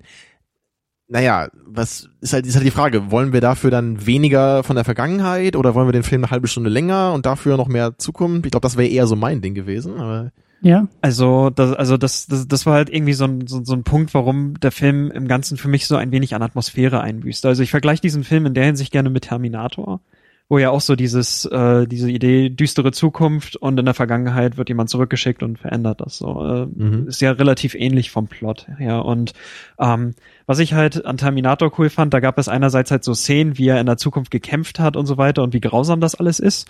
Und äh, auch so das Schauspiel von Michael Bean war halt äh, sehr überzeugend, weil du wirklich merkst, okay, das ist ein Typ, der eigentlich nur auf effektive Effektivität und, und Kampf halt so getrimmt ist. Und da scheint halt wirklich durch irgendwie so dieses also also dieses dieses dieses äh, einerseits leicht hoffnungsvoller, aber ansonsten auch irgendwie so verzweifelte mit dieser rauen Realität konfrontierte so. Und das war halt etwas, das fehlte bei X-Men. Also ich sage jetzt nicht, dass Days of Future Past das genauso machen sollte, aber ich hätte mir halt auch gewünscht, die Zukunftsvision würde ein bisschen besser charakterisiert beschrieben werden, ja auch vielleicht auch gezeigt, wie das Ganze halt Wolverine mitgeprägt hat so. Und so, so, dass man auch das Gefühl hat, was im, im, im Rest des Films in der Vergangenheit auf dem Spiel steht. Dass man halt wirklich weiß, worum es, also, also, dass, dass, dass man genau, das was so es zu verhindern gilt. ein bisschen ne? fühlt, Mhm. ja, dass man das so atmosphärisch mit, mitspürt, dass man halt weiß, wenn man sich so in diesen bunten 70er Jahren befindet, dass es so im Untergrund so ein bisschen brodelt, weil man weiß, hier wird die Geschichte der Zukunft entschieden. Ja, Und, absolut. äh, Das, das- hätte einen ist größeren halt so ein Impact Punkt. gehabt dann. Der, ist, der, Mhm. der, der, also das habe ich zumindest nicht wirklich so empfunden bei diesem Film. Also bei, bei mir waren das so, so zwei Gedanken oder, oder ich hätte, glaube ich, auch lieber zwei verschiedene Filme gesehen. Eben nicht dieses, dieses, diese Zusammenführung, sondern ich hätte da einfach zwei, ich hätte gern, gerne einen Film in den 70ern gehabt, als Fortsetzung von First Class, gerne, und einen eigenen Film in dieser dystopischen Zukunft und die beiden haben überhaupt nichts miteinander zu tun. Weil ich denke mir auch, wenn das jetzt, und das ist es mit Sicherheit die letzte und einzige Chance, nochmal diesen alten Cast so zusammenzuwerfen. Ian McKellen ist auch nicht mehr der Jüngste. Äh, die Gagen werden auch immer weiter gestiegen sein von denen. Wenn das jetzt sozusagen das letzte, die letzte Variante war, äh, diese Figuren, diese geliebten Figuren auch nochmal auf der Leinwand zu sehen, dann finde ich es irgendwie schade, wenn das nur so ein bisschen für diese Rahmenhandlungen herhalten muss und ähm, ja, und vor allen Dingen auch so dieses, dieses Zukunftsszenario hat irgendwie auch so viel, so viele weitere Möglichkeiten. Also gerade Wolverine, wenn man sich das mal vorstellen muss, Wolverine, der irgendwie, wie er selber sagt, äh, oder ich weiß nicht, was hier sagt, aber der schon mehrere Kriege mitgekämpft hat auf verschiedenen Seiten und unsterblich ist und dazu verdammt ist, auch wieder in diesem Krieg teilzunehmen, aber vielleicht auch irgendwann müde wird und eigentlich ähm, sieht, wie links und rechts alles um ihn herum, was er sich aufgebaut hat, irgendwie kaputt geht und Leute ihm wegsterben. Das wäre doch auch mal eine interessante Geschichte gewesen. Wobei man dazu sagen muss, ich glaube, das hat keinen Sinn gemacht, dass er das sagt. Das habe ich in dem Moment gedacht, weil er hat doch einen Gedächtnisverlust gehabt eigentlich. Er kann sich doch gar nicht mehr an diese ganzen Kriege erinnern, die er irgendwie in den Wolverine-Film da gekämpft hat. Also außer man bezieht diesen Kommentar irgendwie auf, ich habe so viele Kriege zwischen Menschen und Mutanten miterlebt. Aber es, es klang für mich eigentlich so, als wären damit irgendwie so Vietnamkrieg und Zweiter Weltkrieg und so gemeint, äh, äh, den er eben, die er früher damit miterlebt hat, weil er ja schon wo so alt wo du ist. es jetzt sagst, interessant. Es gibt so ein Review, also Review über X-Men im Internet und da wurde auch auf so eine Deleted Scenes verwiesen, wo dieses Gespräch zwischen Cyclops und Wolverine, glaube ich, ein bisschen stärker ausgebaut war und wo Wolverine an einer Stelle halt auch so gesagt, hast du es jemals äh, oder oder weißt du, wie es ist, in einem Krieg zu sein oder so? Also dass er halt merkt, okay, er war halt tro trotz mangelndem Gedächtnis oder so, weiß er da halt, dass er sich in irgendwelchen Kriegen halt befunden hat. In, in welchem Film war das jetzt? Ich glaube, es war X-Men 1, aber es war halt einer der Deleted Scenes. Das heißt, das Gespräch, wo am Ende, glaube ich, Cyclops sagt, Finger weg von meiner Freundin. Äh, äh, das ist, das ist ein bisschen länger, glaube ich, ur ursprünglich Okay. gedacht worden. Aber ja, du hast, du, du hast eigentlich recht, sowas müsste man natürlich auch Ja, adressieren. okay. Aber Hm. naja, ich meine, man kann ja trotzdem sein Gedächtnis verlieren und trotzdem so, so, so, so Bilder, Eindrücke haben, dass man in verschiedenen Epochen und, und Kriegen Genau, gewesen möglicherweise. Es war für mich wieder nur so ein kleiner Aspekt. Und wo man ich dachte so eigentlich tut, auch, so, dass er das ja nicht Gedächtnis passiert. nachher irgendwann wieder zurückgewonnen hat, dadurch, dass er die Puzzleteile wieder zusammenlegen konnte und dieses traumatische Erlebnis mit Striker dann auch Striker, wieder, meinst du? ja, wieder, wieder zusammenfügen äh, konnte, dachte ich, dass das, dass dieser Gedächtnisverlust damit, damit weg gewesen wäre. Aber ist ja auch relativ wumpe. Es ist halt trotzdem das eigentlich, was ich sehen will. Ich will ein, ein auch, was ich stilistisch sehr schön finde, einen angegrauten Wolverine, der einfach, der einfach müde ist, der, der des Krieges, des Kampfes müde ist, dadurch, dass er halt Also, dazu verdammt ist, Den ihn hast du nicht weiterzuführen. gesehen in dem Film. Du hast Nee. eher einen Hugh Jackman auf der auf der Höhe seiner Körperkraft gesehen. Der, der Typ sieht auch aus. Der, der müsste eigentlich Beast heißen. Also das Ja. unfassbar der Typ. Der ist auch immerhin schon Mitte 40. Ja. Aber naja. Mir ist auch aufgefallen, ich glaube, er wird von Film zu Film muskulöser, kann das sein? Ja. Das habe ich Ja. dir What auch a so im plot Kino, hole. im Kino kurz zugesagt. ähm, genau, aber das, das eigentlich so. Vor allen Dingen hätte ich, hätte ich es irgendwie auch interessant gefunden, wenn dieser Konflikt, der ja schon die ganze Zeit irgendwie immer angedeutet wird, äh, zwischen Mensch und Mutanten, wenn der auch wirklich, wenn wir sehen, wie der auch wirklich ausbricht, wenn wir auch, also mich hätte auch viel mehr interessiert, wie würden die Menschen sich zur Wehr setzen gegenüber den Mutanten? Wie wird er irgendwie auch, Ja, Sentinels, ne? ja, Wie gesagt, darüber reden wir nachher noch ein bisschen mehr, aber ja, vielleicht sollten wir langsam auch mal so grob in Richtung äh, Spoiler-Part Also, zusteuern. ja, ich, also vorher würde ich eigentlich schon ganz gerne auch über die Sentinels reden, weil auch das ist wieder so ein Ding, das, das fand ich halt irgendwie so nicht schon wieder diese blöden Roboter, die auch noch fast genauso aussehen wie beim ersten Tor. Also dieses Viech, was Beim beim, Tor ersten, 1, ja, was auf der, was nicht da Tor auf, 2. Oder Tor 3? Nee, beim War es der Zong? Ja, die Sentinels sind der Zong, weil die sehen, die sehen halt aus wie, wie dieses Ding, was da auf der Erde landet und irgendwie aus dem Kopf so Feuer spucken oder so ein Laserstrahl. Und Ja, so ein bisschen, ne? Und auch der Vergleich hier, wo wir schon bei Terminator waren, ne? zum T1000 aus Terminator 2 ist auch naheliegend, ne? der sich auch so äh, verwandeln kann und verändern kann. ja. So, ich, ich, ich weiß nicht, ich, ich mochte die einfach nicht. So, ich, ich finde das einfach langweilig, wenn irgendwie, wenn es irgendwas gibt, was so die Kräfte imitieren kann und dann kämpfen wir halt irgendwie so, die Mutanten kämpfen quasi gegen sich selber damit. Fand ich ein bisschen öde. So, ich meine, es war halt auch in dem Film kein so großer Stellenwert, dass das jetzt super schlimm gewesen wäre. Aber ich würde schon sagen, dass mich so diese ähm, abgefahrenen Action-Szenen in der Zukunft eigentlich relativ kalt gelassen haben. Die, die waren zwar optisch ganz nett gemacht, aber es war irgendwie so, Da fehlte so, das so Gewicht. leer. So, ne? Ja. es, es, war, es war irgendwie auch klar, dass das einfach gar nicht so wichtig ist, weil es ja eh eigentlich im Grunde um die Vergangenheit geht und um das, was da passiert und was da verändert wird. Deswegen war es im Grunde jetzt egal, ob die da jetzt irgendwie kämpfen in der Zukunft und wer da jetzt gewinnt und so. Das, sie mussten halt nur lang genug überleben letztendlich, um eben diese vergangene Geschichte da bereinigen zu können. Ich muss aber zugutehalten, dass ich in Bezug auf die Sentinels schon fand, dass sie äh, als Bedrohung sehr, also also für, für mich durchaus eindrucksvoll rüberkam. Also die waren ja eigentlich nahezu unverwundbar und äh, waren halt einfach die selbst selbst einfach nur zu dritt irgendwie gegen diese Gruppe von Mutanten, gegen die sie am Anfang gekämpft haben, äh, ziemlich übermächtig. Und es hat schon, auch wenn auch wenn ich halt von den Charakteren diese Mutanten bisher überhaupt nicht kennengelernt habe im Film, fand ich war es einfach nur durchaus du- es war durchaus spaßig mit anzuschauen, äh, wie diese Mutanten halt äh, so so ihre Kräfte alle so verbunden haben, so kombiniert haben, um sie dann doch irgendwie zu bekämpfen, so dass sie so mit dieser Kreativität gegen diese rohe Übermacht halt so versucht haben zu kämpfen. Ja, aber es ist, also Ja, er hat halt irgendwie keine Chance. Ne? Das, ich ich, ich meine, das war das das das war schon recht spaßig mit anzuschauen. Ich meine, im, im, weiteren Verlauf hätte ich mir dann halt schon gewünscht, wenn es wieder solche Action-Szenen gäbe, dass ich dann bitteschön auch durch die Charaktere wissen möchte, okay, was auf dem Spiel steht und äh, dass ein bisschen mehr Dramatik dahinter steckt. Also als Eingang fand ich war das ganz gut. Tja. Ähm, ganz wichtig, bevor wir auch in den Spoiler-Part übergehen, äh, und das, das ist vielleicht auch schon fast die Einleitung äh, in, in den Teil, aber ich finde es wichtig, auch festzuhalten, dass Brian Singer im Grunde genommen mit dem Film auch wieder die X-Men-Filme an sich bindet und sagt, das ist jetzt wieder meins.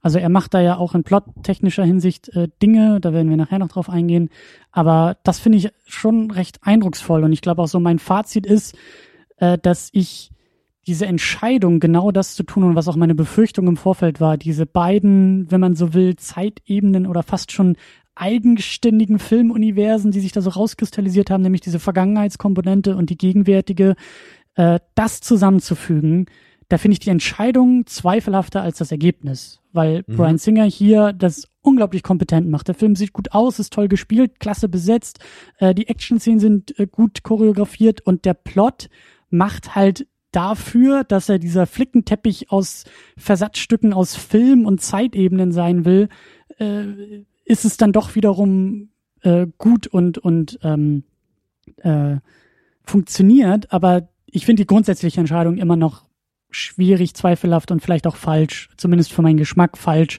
äh, das zusammenzufügen. Ja, da, da gehe ich absolut mit dir mit. Also sehe ich hundertprozentig genauso. Ich, würde halt trotzdem sagen, der Film ist wirklich durchaus empfehlenswert. Der hat mich super unterhalten im Kino. Das ist auch ein toller Film, den man im Kino gucken kann, würde ich sagen. Was ich vor allem auch sehr beeindruckend fand, war, dass der Film ähm, viele ähm, nette, kleine, lustige Momente hatte und auch viele schöne, kleine, emotionale Momente, wobei da halt nichts irgendwie so over the top war, wie man das ja oft bei Blockbustern so in unangenehmer Weise dann mal kennt. Ja. Und ich fand eben so, also all diese, diese, ähm, so die, diese, diese, wie sagt man so, das Spektrum der Emotionen, das war relativ breit, aber nie zu breit. Und das fand ich schön. Also deswegen ähm, war das eigentlich auch ein Film, der mich so in dieser Blockbuster-Hinsicht sehr zufriedengestellt hat. Er konnte mich eben zum Nachdenken bringen teilweise, er hat mich emotional berührt, er hat mich zum Lachen gebracht. Es war irgendwie alles da, so und es, und natürlich so, das, es ist halt ein Comic-Helden, Comic-Buchfilm, ja, mit Superhelden, was halt immer schon wie irre ist und dann auch noch irgendwie Superhelden, die durch die Zeit reisen.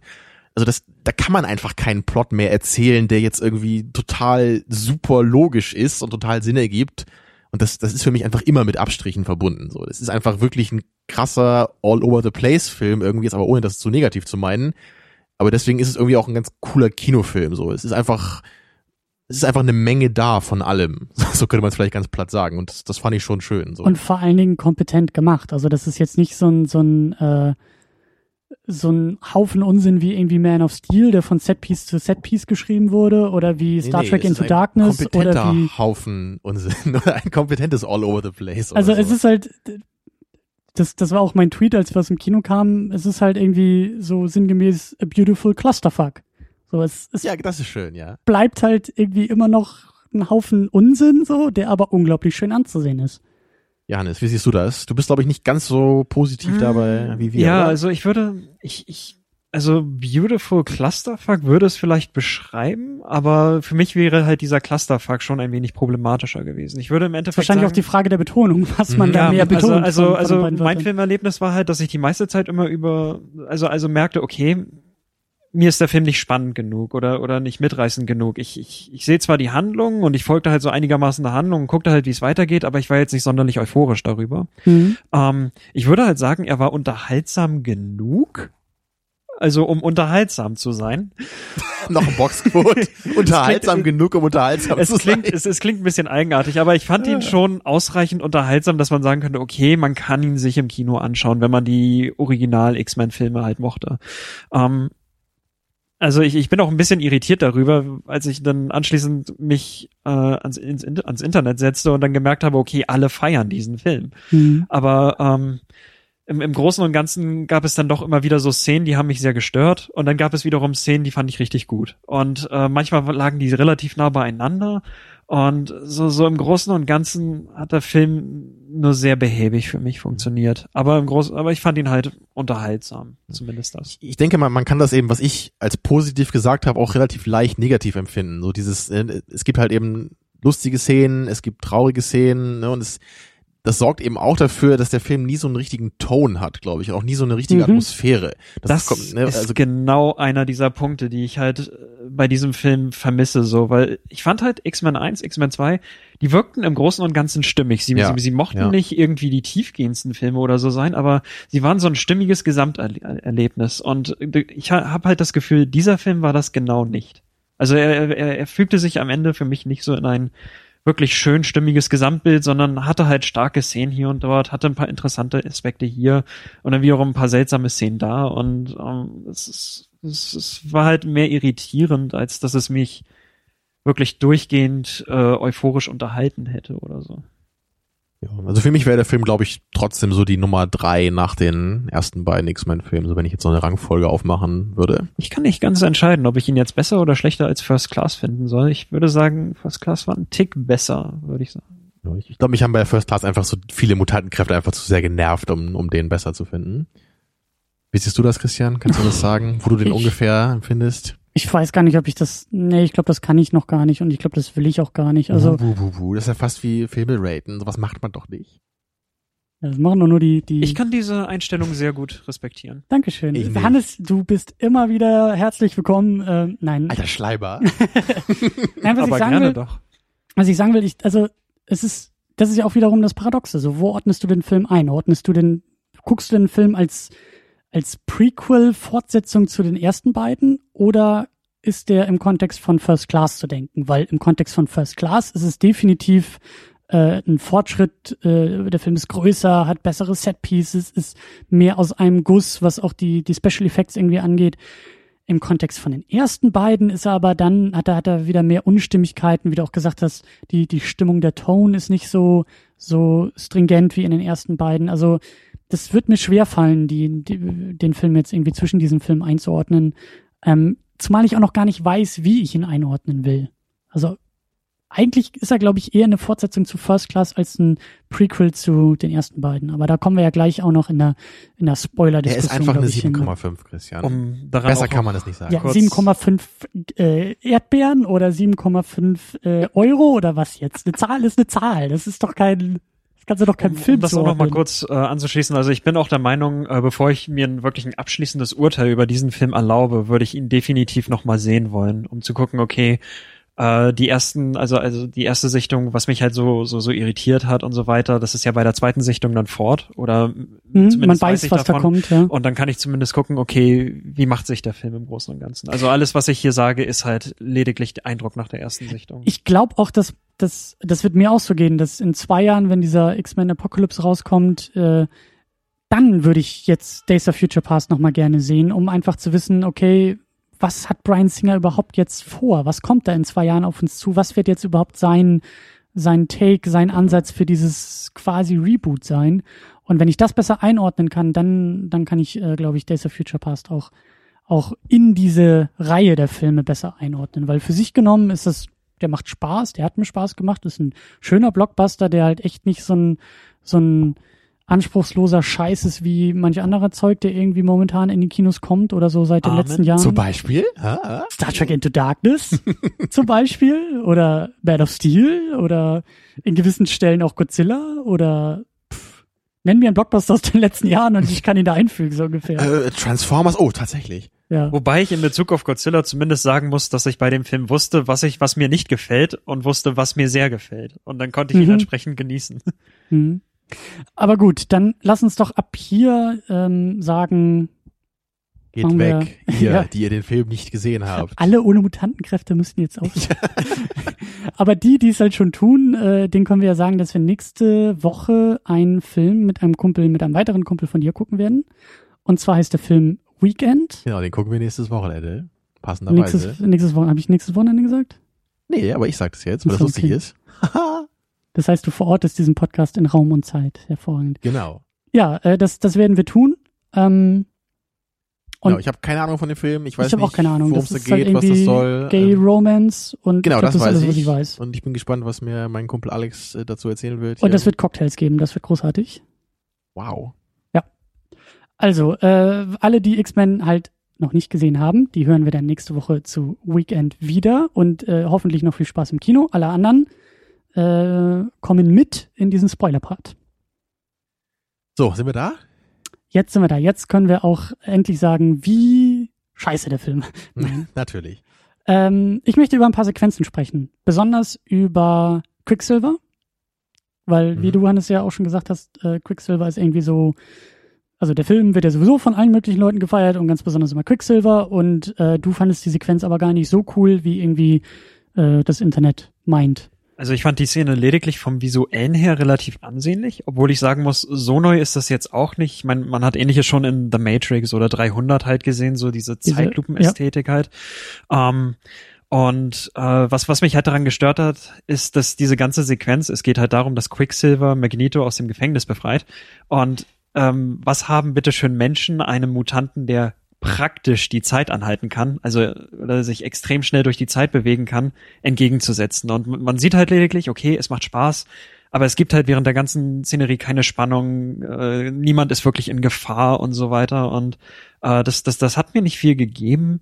Auch dass äh, Quicksilver praktisch ein Charakter ist, der taucht halt an einem Punkt im Film auf und verschwindet im, irgendwann zehn Minuten später wieder und taucht dann überhaupt nicht mehr auf, spielt dann auch keine Rolle mehr. Aber vermutlich, weil er so überpowered ist, ne? Wenn man Ja, ihn also in die Story bringen will, dann funktioniert's nicht mehr. Das ist auch immer meine Theorie, weil auch Professor Xavier ist ja eigentlich so jemand, der hat, der hat eine ähm, Tötungsmaschine oder so eine globale Tötungsmaschine ja. in seinem Keller, ja. Und äh, er benutzt die halt einerseits aus ethischen Gründen natürlich nicht, aber ähm, auch andererseits muss er halt immer erst einmal ähm, ausgeschaltet aus dem Film werden, ausgeschaltet ja. werden, bevor sich so der Plot seinem Höhepunkt zuneigt.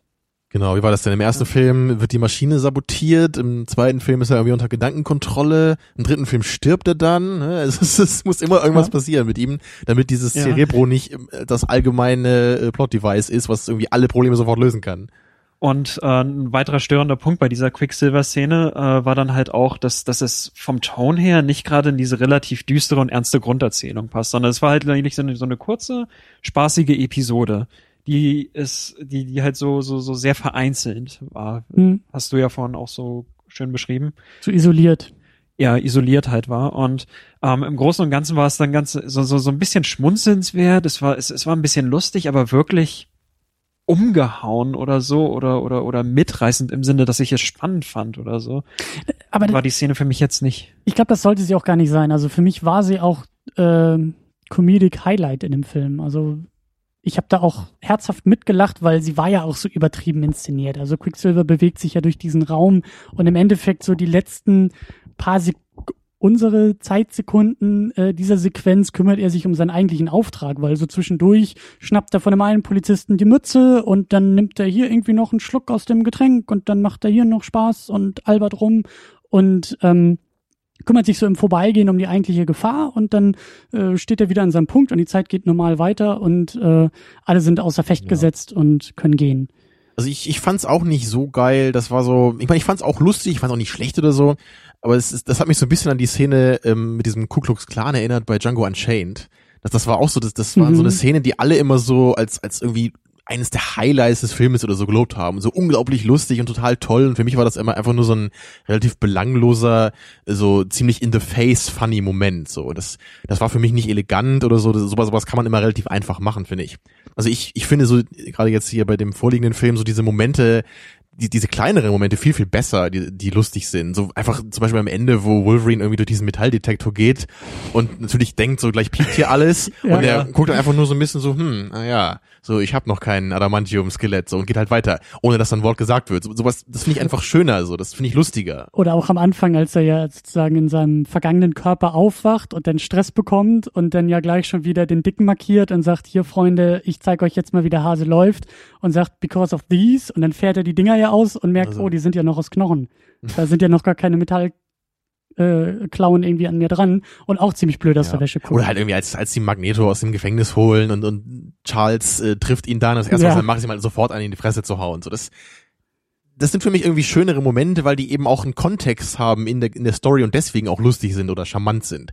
Und diese, diese Quicksilver-Szene, das war so, das, das hättest du eigentlich in, in jeden Film irgendwie reinschneiden können. Das hätte man auch bei 300 machen können oder so in dieser Art. Ne? Das, ist, das ist so immer, wenn, wenn du so eine übertriebene Ästhetik, wenn es irgendwie möglich ist, ja, das im Plot zu machen, kannst du es halt reinschmeißen, wenn es im Plot, im Plot äh, vollkommen irrelevant ist sozusagen. Ich muss aber, ich muss aber dazu sagen, ich fand Quicksilver als Charakter auch ziemlich cool. Also, dass er einfach so ein unruhiger, hibbeliger, äh, junger Typ ist, der einfach auch in gewisser Weise nicht mit sein, nicht weiß, was er mit seiner Zeit anfangen soll und dann ja auch irgendwie klaut und äh, gegen sich selber Pong spielt und dabei irgendwie Highscores knackt und so. Das fand ich schon schon ganz witzig und ganz nett. Aber ihr habt schon recht, so er taucht auf und ist dann genauso schnell wieder weg und der Film geht weiter und äh, dann wird es so richtig erst ernst. Ja, ich würde auch noch hinzufügen, dass die Art, also wie sie seine Kraft genutzt haben, um ihn halt so auch zu charakterisieren, so äh, fand ich sehr schön gemacht in der Hinsicht, dass man ihn halt am Anfang, als sie so den Raum betreten, Wolverine und, und, und Charles und Beast war das, glaube ich, er, er, er hat halt die, war halt die ganze Zeit mit was anderem beschäftigt, schien immer so gelangweilt und so weiter, ist ständig durch den Raum gehuscht, hat alles Mögliche so, so, so, so, so getan. Und in dem Moment, wo er dann, wo, wo, wo ihm dann so vorgeschlagen ist, was hältst du davon, ins Pentagon einzubrechen? Ja, in dem Moment war plötzlich hat er so ihm seine ganze Aufmerksamkeit geschenkt mhm. und hat aufgehört, sich ständig, ständig so schnell zu bewegen. Ja, also, also, wie, wie sie halt diese Kraft so benutzt haben, um so diese, die, diese, diesen kurzen Charaktermoment halt so, so, so, so zu beschreiben. Das fand ich sehr schön. Und das ist, glaube ich, auch Brian Singer, der, der ein Gespür für sowas hat. Also ja. wie er auch die, die Fähigkeiten äh, der Charaktere zur Charakterisierung auch benutzen kann. Das, äh, oh. Aber generell wünsche ich mir, glaube ich, irgendwie eher so, gerade eben so, wenn es um so Mutanten geht, dass man vielleicht ein bisschen versucht, eben dieses Problem so zu mildern, dass wir vielleicht nicht versuchen, noch mehr Charaktere einzuführen, die, die den ganzen Plot irgendwie äh, unglaubwürdiger machen, eben weil sie so übermächtig sind oder so, ne? sondern dass man eben versucht, das vielleicht ein bisschen zu mindern, wie sie es halt eben wie mit Magnetos Helm gemacht haben oder so, der sich halt immerhin gegen Charles Kräfte wehren kann. Also irgendwie sowas. Und das, das ist ja bei, bei denen schon so schwierig, ne? Wenn, wenn er irgendwie alles Metall so super krass bewegen kann, dann musst du immer alles aus Plastik bauen und Ne, und Charles, der wirklich äh, mit, mit seiner Cerebro-Maschine jeden einzelnen Menschen irgendwie dessen Gedanken lesen kann und finden kann, bei den Mutanten, ne, das, das ist ja schon, schon problematisch genug. So, da, da muss jetzt nicht noch mehr in den Topf, um das noch schwieriger zu machen. Ja, das stimmt eigentlich schon. Ähm, ja, und dann haben wir irgendwie auch noch Mystique hier auf der Liste stehen. Also die hat euch ja, glaube ich, ganz gut gefallen, so grundsätzlich. Ne? Dir so nicht, als, oder wie?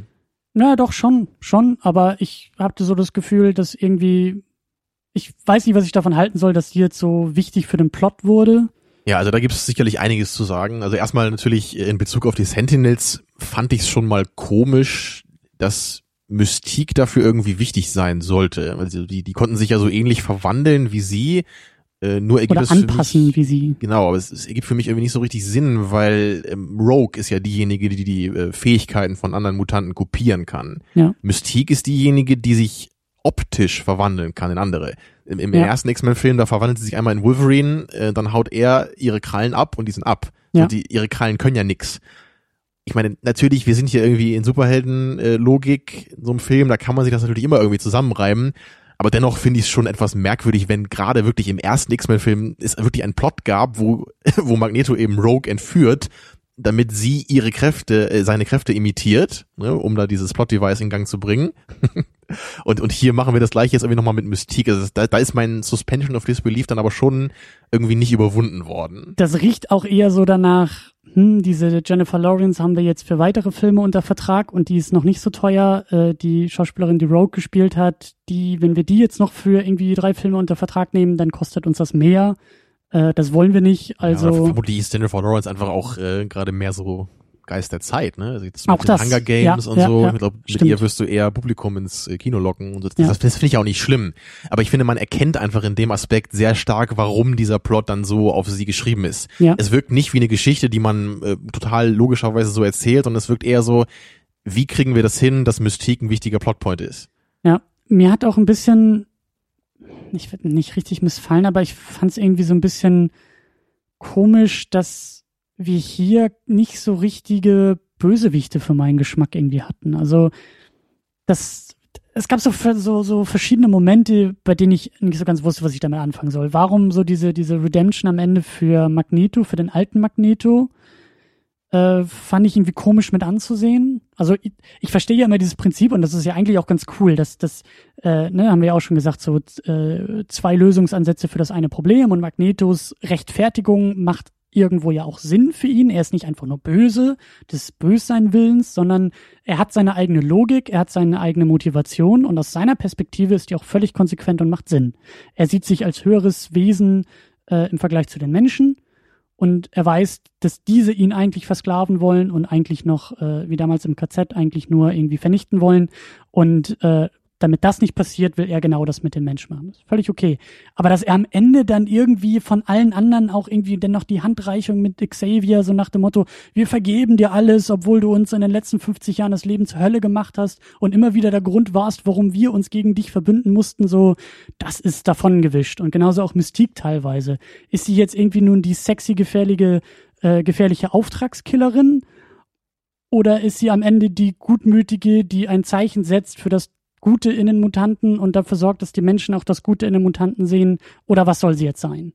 Und das war für mich so ein bisschen, mir fehlte irgendwo zumindest eine Figur, vielleicht war es Michael Fassbender, der aber auch irgendwie hin und her geschwankt ist für meinen Geschmack, die irgendwie auch mal böse sein dürfen. Aber, aber warum ist das ein Problem? Das verstehe ich einfach nicht. Weil das ist doch, also ich fand das, Das gerade gut, mich- dass das es eben nicht mehr so ist, wie das in jedem Comicfilm sein muss, in Nein, Anführungsstrichen. nein, nein, nein. Es, ist, es wirkt auf mich so weichgespült. Es waren die Ansätze des Bösen da, aber es war halt irgendwie nicht konsequent böse. Es war halt nicht, es war halt nicht, es, es war so, so, so, so für Zwölfjährige böse. Nee, aber doch gerade nicht. Also Magneto ist doch eben nie einfach nur böse. Das ist doch gerade der Punkt. Und deswegen kann er doch eben auch Redemption am Ende haben. Und es ist ja auch glaubwürdig, dass, dass er sich irgendwann wieder mit äh, Charles anfreundet, weil die ja sich nie gehasst haben.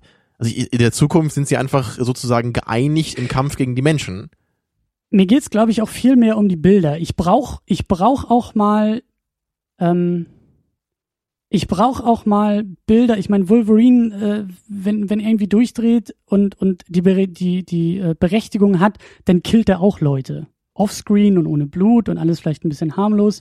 Aber äh, ähm, ich will sowas sehen. Und das hat mir in dem Film irgendwie gefehlt. Und vor allen Dingen haben mir, haben mir auch diese Sentinels überhaupt nicht gefallen, weil das ist für mich so, so, das hat was vom Computerspiel, was irgendwie äh, auf dem deutschen Markt, wo irgendwie die Nazis gegen Roboter ausgetauscht werden. So alles ist irgendwie heutzutage nur noch der Kampf gegen Roboter, alles ist so weichgespült und Also du meinst, man da kämpft kann, irgendwie Mag nicht da mehr. kann dann Magneto nicht so richtig irgendwie was zeigen, wenn er nur gegen diese Roboter kämpft oder oder Ja, alle X-Men haben in der Zukunft nur gegen irgendwelche seelenlosen Roboter gekämpft, anstatt irgendwie gegen Menschen. Gegen Menschen mit Gesichtern. So, ich will sehen. Genau, aber du meinst jetzt, ich meine, in Bezug auf die Charakter Charakterentwicklung ist das für dich ein Problem jetzt auch. das ist für mich ein, Be- äh, ein Problem in der Bildsprache. Wenn ich irgendwie einen Konflikt sehe, dann will ich doch auch irgendwie Okay. mitfühlen können für beide Seiten vielleicht des Konflikts, aber das kann ich nicht, weil ich seelenlose Roboter sehe, die zermetzelt werden. Das ist wie bei Episode 1. Who the fuck cares? Und genauso Roger, ist es, genauso ist es für mich halt irgendwie in den Handlungen in der Vergangenheit, wo für mich irgendwie auch, weiß ich nicht, da, da, da, da fehlte für mich irgendwie die Kaltblütigkeit bei Magneto zum Beispiel. Es geht nicht nur um das Was? Böse. Er wollte doch Mystique einfach so umbringen. Ja, aber er hat's Beispiel. nicht getan. Man hat ihn nicht gelassen. Das war alles so konsequenzlos. Er hat alles nur andeuten dürfen, aber aber, er hat nicht wirklich mal was, was, wer hat Er wollte sie umbringen, indem er diese äh, äh, äh, äh, Pistolenkugel in sie hineingelenkt hat. ich hätte aber viel lieber gesehen, dass tatsächlich auch mal jemand stirbt. Alle werden bedroht ohne Konsequenzen. Der Präsident wird bedroht von allen möglichen Seiten und am Ende sagt er, ach, die Mutanten sind doch gut und gutmütig. So, das glaube ich nicht. Ja, Gut, aber von, von Entweder der, von der durch- Charaktermotivation war es ja schon klar. Ja, gut, aber- Hannes, bring mal Ordnung hier rein. Wie, wie siehst du das? Also ich glaube, ich glaube, ihr streitet euch einfach über zwei verschiedene Art und Weise, wie man eine Comic-Verfilmung machen kann. Und das ist mir halt auch so aufgefallen, so bei, bei, bei X-Men gab es ja auch eher so, ich meine, okay, Magneto war durchaus ein ambivalenter Villain, aber es ist Bei dem- schon bei so, dem dass, er, dass er ersten- dem teilweise ersten, diese, diese, diese Art hatte, dass er halt natürlich kaltblütig Menschen umbrachte auch. Oder äh, das, das, das X-Men aber- aber- zwei, drei, wo er, wo er aus diesem Plastikgefängnis äh, herauskommt durch die Hilfe, Hilfe von Mystique. Da spritzt sie doch irgendeinem so Typen Eisen in den Körper oder erhöht den Eisengehalt. Er merkt Mhm. das, er holt die Kugeln aus ihm raus, durchlöchert ihn, hat drei äh, Pistolenkugeln sozusagen, zerschießt damit seinen, seinen Plastikkäfig und alle Wachmänner, die sich ihm in den Weg stellen. eine der großartigsten Szenen des Films. Ja, Mhm. gab's sowas in Days of Future Past? Wurde da irgendjemand ähnlich irgendwie mal umgelegt? Ich meine, nee, aber ich, ich sehe irgendwie nicht so richtig, wo da das Riesenproblem dabei ist. Solange Darf seine? Motivation klar ist, ne, und diese Szene im Flugzeug. Nee, also so, äh, die eine ist halt so, also ich meine, gerade Mystique ist ja eigentlich so ein passender Charakter, wo man das so äh, schön schön diesen Unterschied machen kann. Also auf der einen Seite haben wir halt Mystique, da ist sie eher so so ein typischer Comic-Villain halt. Sie macht halt irgendwelche hinterhältigen Sachen und so weiter. Es ist irgendwie so so so ein Infiltratoren, aber sie hat jetzt keine wirkliche Persönlichkeit, außer dass sie so, ein, so, so eine Handlangerin halt ist. Und ähm, in, in, in den neueren X-Men-Filmen, da wollen sie ihr halt eine Persönlichkeit geben und ihr auch so ein Arc geben und ihre ihre Persönlichkeit halt zur Geltung bringen. Und ähm, das, das eine entspricht halt mehr so diesem ja, ja, coolen Comic-Spektakel vielleicht, wo man nicht wirklich viel drüber nachdenken muss, sondern wo es halt einfach cool ist, äh, ihr dabei zuzuschauen, wie sie das macht. Und bei dem anderen, da, da, da muss man halt ein bisschen über ihren Charakter nachdenken und schauen, wie, wie sich ihr Arc entwickelt und, und, und, und wie sie jetzt eigentlich so, so, so in ihren, ihren, ihren Zügen skizziert ist, so.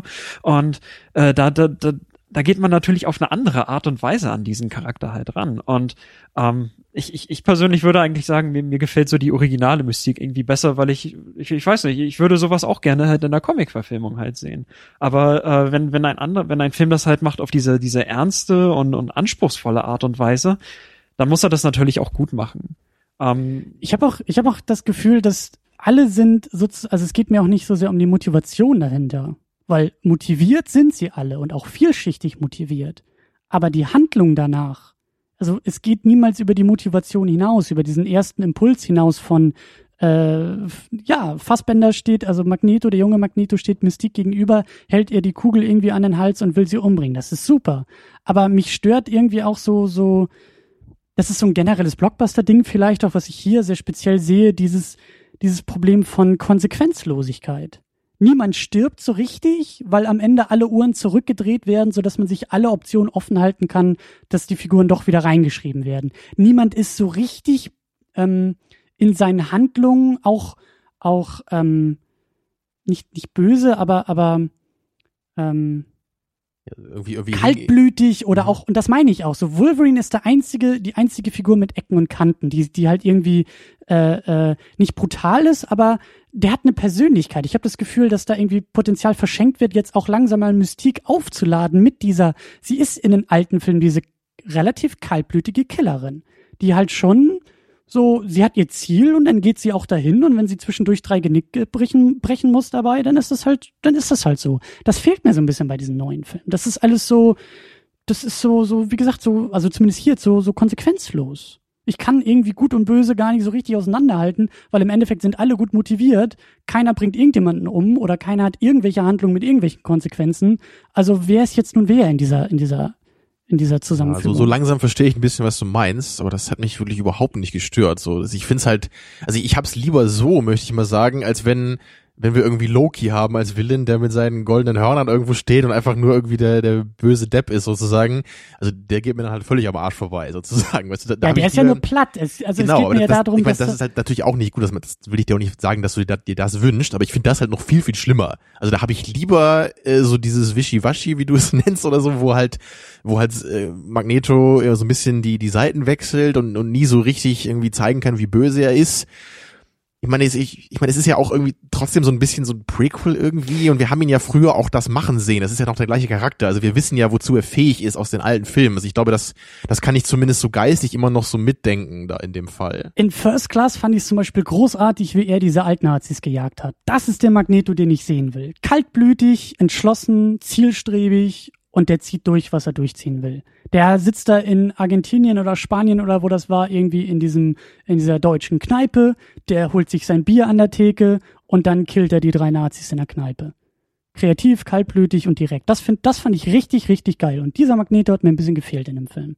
Und ich hatte keinen Ersatz dafür. Ich hatte keinen einzigen, ich hätte es auch wie gesagt, cool gefunden, wenn sie zum Beispiel diesen, also das wäre dann ein bisschen was anderes gewesen in dem Film, aber wenn, wenn auch irgendwie der Punkt gekommen wäre, dass Mystique durch den Verlauf der Geschichte, determinierte Geschichte dazu verdammt ist, auch diesen, diesen Wissenschaftler umzubringen, dass man den Lauf der Geschichte eigentlich grundsätzlich gar nicht ändern kann.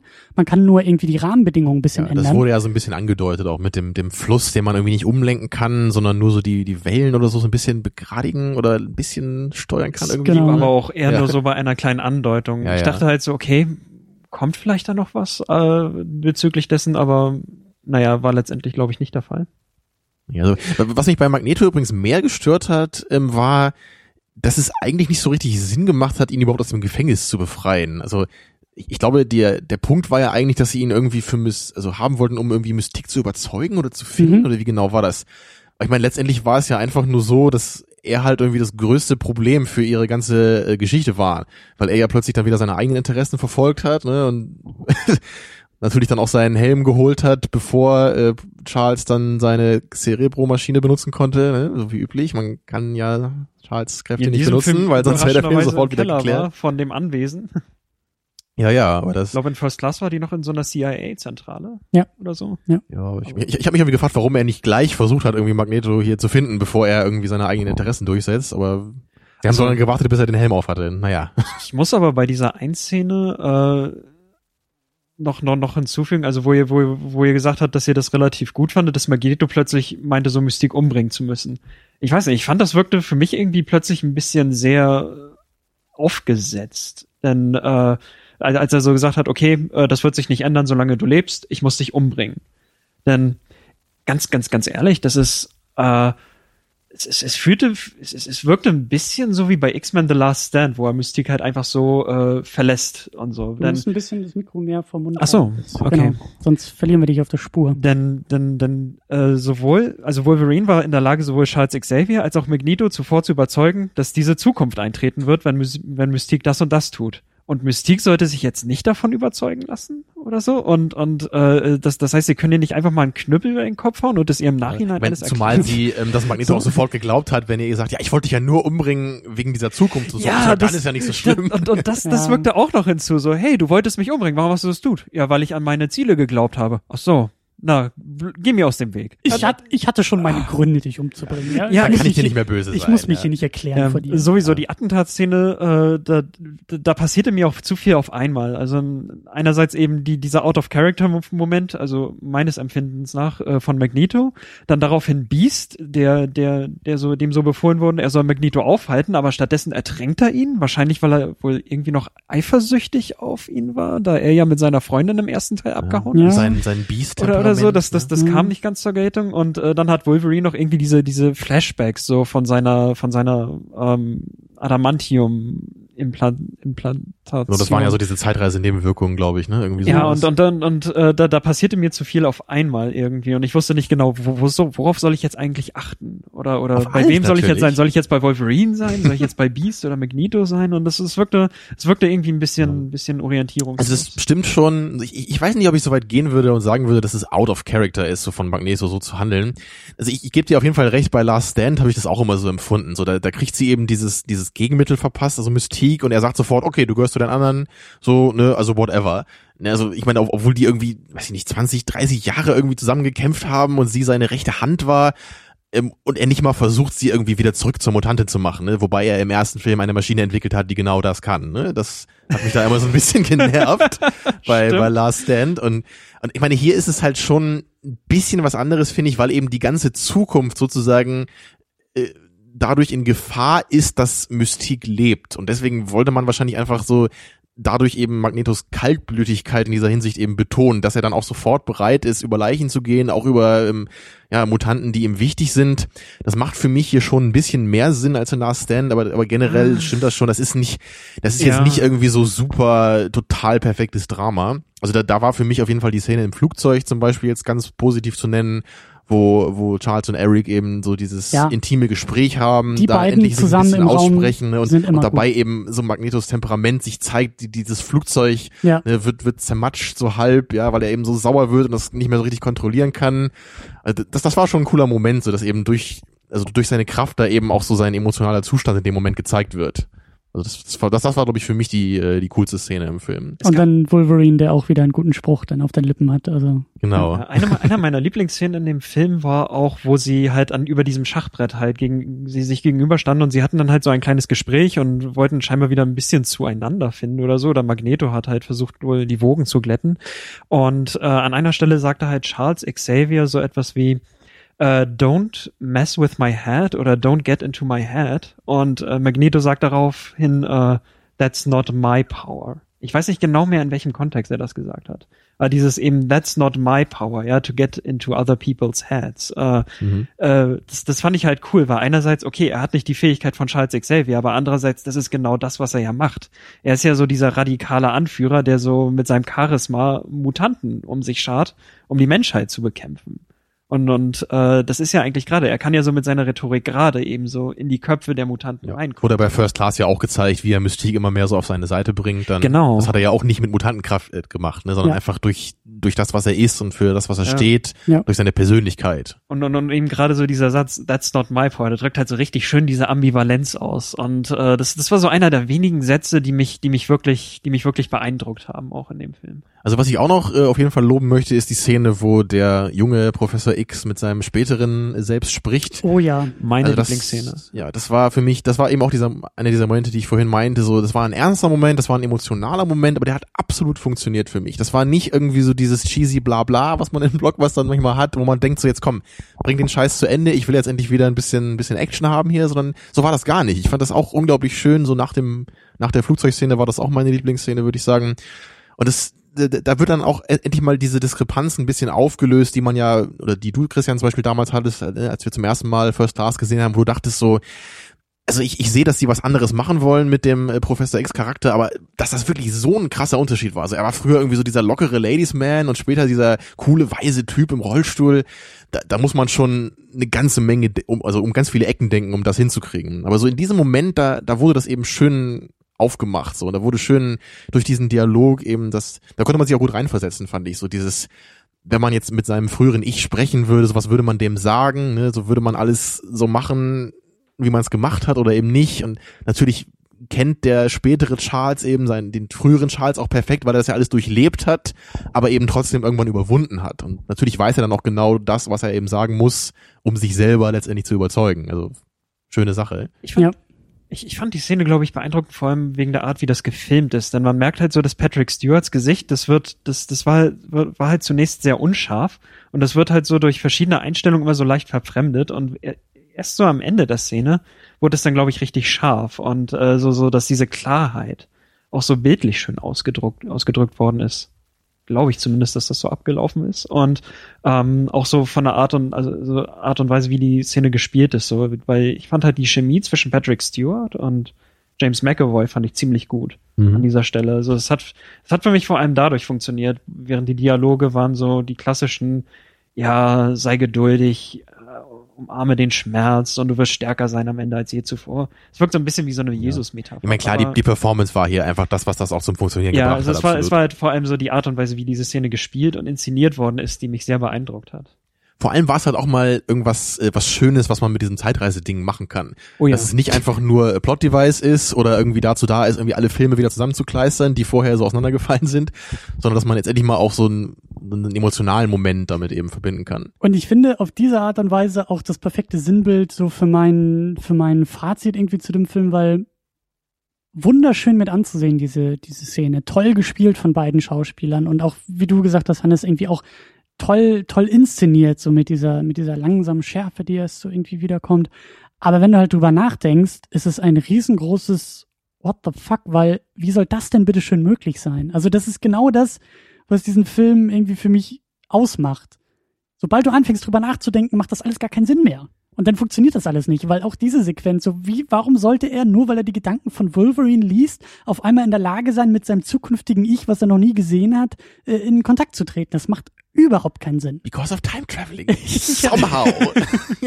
Because of mutant ja. powers and ja, time traveling. Das war ja auch noch so ein, so ein kleiner Punkt, den ich komisch fand. So, warum kann äh, hier Shadowcat, ne, Ellen Page, warum kann sie plötzlich auch noch Leute in die Vergangenheit äh, schicken? Das war irgendwie so für mich dieses typische Give her something to do. So, weil sie ja. muss halt nicht mehr jetzt durch Wände laufen. So, das brauchen wir nicht mehr. So, jetzt muss sie halt die in die Vergangenheit schicken. Aber sie ist natürlich hübsch. Sie ist eine bekannte Schauspielerin. Wir haben sie und im X-Men 3 damals gehabt. Ja, und es war in den Comics, ja. war ursprünglich sie es, die in die Zeit zurückversetzt wurde. Also diese, diese Days of Future Past Geschichte war eigentlich durch ihre Sicht erzählt und das war dann auch so ein bisschen wink wink.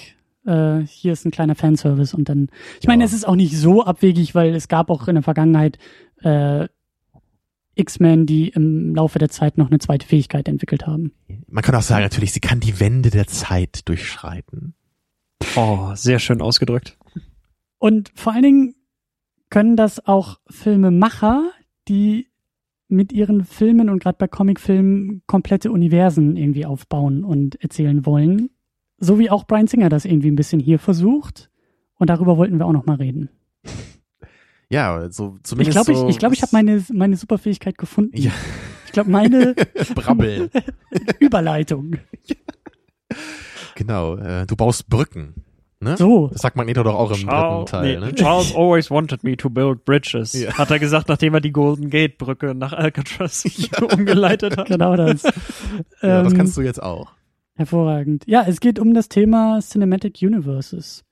Also, vielleicht sollten wir anfangen und so ein bisschen von X-Men mal kurz weggehen und vergleichen, wie das andere machen. Also natürlich haben wir das Marvel Cinematic Universe, was irgendwie alles angestoßen hat, weil aus der Idee, ein paar Einzelfilme zu machen, die in einem Teamfilm zusammenzuführen und damit irgendwie ein Universum zu schaffen, das dürfte so ziemlich die Idee von Marvel Ja, gewesen also bei, sein. bei Comicfilmen. Ne? Man, man kann natürlich sich immer fragen, in, inwieweit fasst man das jetzt. Ne? Natürlich haben auch alle Star Wars Filme ein gemeinsames Universum, was eben das auch schwierig macht, die Prequels mit den alten Filmen zusammenzubringen. Das ist ja auch ein Cinematic Universe dann. Richtig, aber das sind ja einfach nur Trilogien gewesen. Das Interessante ist ja, dass zum Beispiel auch bei Star Wars jetzt die Idee kommt, eben von den Filmen sozusagen auch, also gut, okay, Expanded Universe hatten wir auch mit Comics und Videospielen und Büchern Klar, und bla bla ja. bla. Aber vor allen Dingen jetzt wird's ja auch bei Filmen versucht zu sagen, wir haben die Hauptfilme und das soll ja jedes Jahr ein Film kommen und dazwischen gibt's den Spin-Offs und die gehören auch wieder in das Universum. Genau, meine, Bei, bei, Prometheus war das ja auch so ein bisschen so, ne, wo man Ja, auch sagt, so der ja. spielt ja irgendwie auch im Universum von Alien, obwohl er jetzt nicht perfekt zu dem Alien-Film gehört, obwohl das Alien auch irgendwie so ein bisschen vorkommt, ne, aber es ist eher so diese Richtung natürlich. Aber klar, dann haben wir die klassischen äh, Comic-Verfilmungen und da wird's ja mittlerweile dann versucht, bei DC auch ein gemeinsames Universum zu schaffen, wobei Nolan ja bei seinem Batman immer wieder gesagt hat, in meinem, in Anführungszeichen, Filmuniversum gibt es nur Batman, weil es sonst nicht funktionieren würde, wenn dann noch Superman und Green Lantern und Wonder Woman auftreten. Deswegen hat er es ja auch Durchaus, nie ja. gemacht. Ähm, genau, und dann finde ich, könnte man schon sagen, dass auch der große Versuch von Brian Singer jetzt war, mit Days of Future Past sozusagen ein Filmuniversum auch wieder zu schaffen. Ich glaube schon, dass es, dass es die Idee auch dahinter war, weil ich glaube, vorher waren diese einzelnen X-Men-Filme gar nicht so sehr als Universum zu verstehen.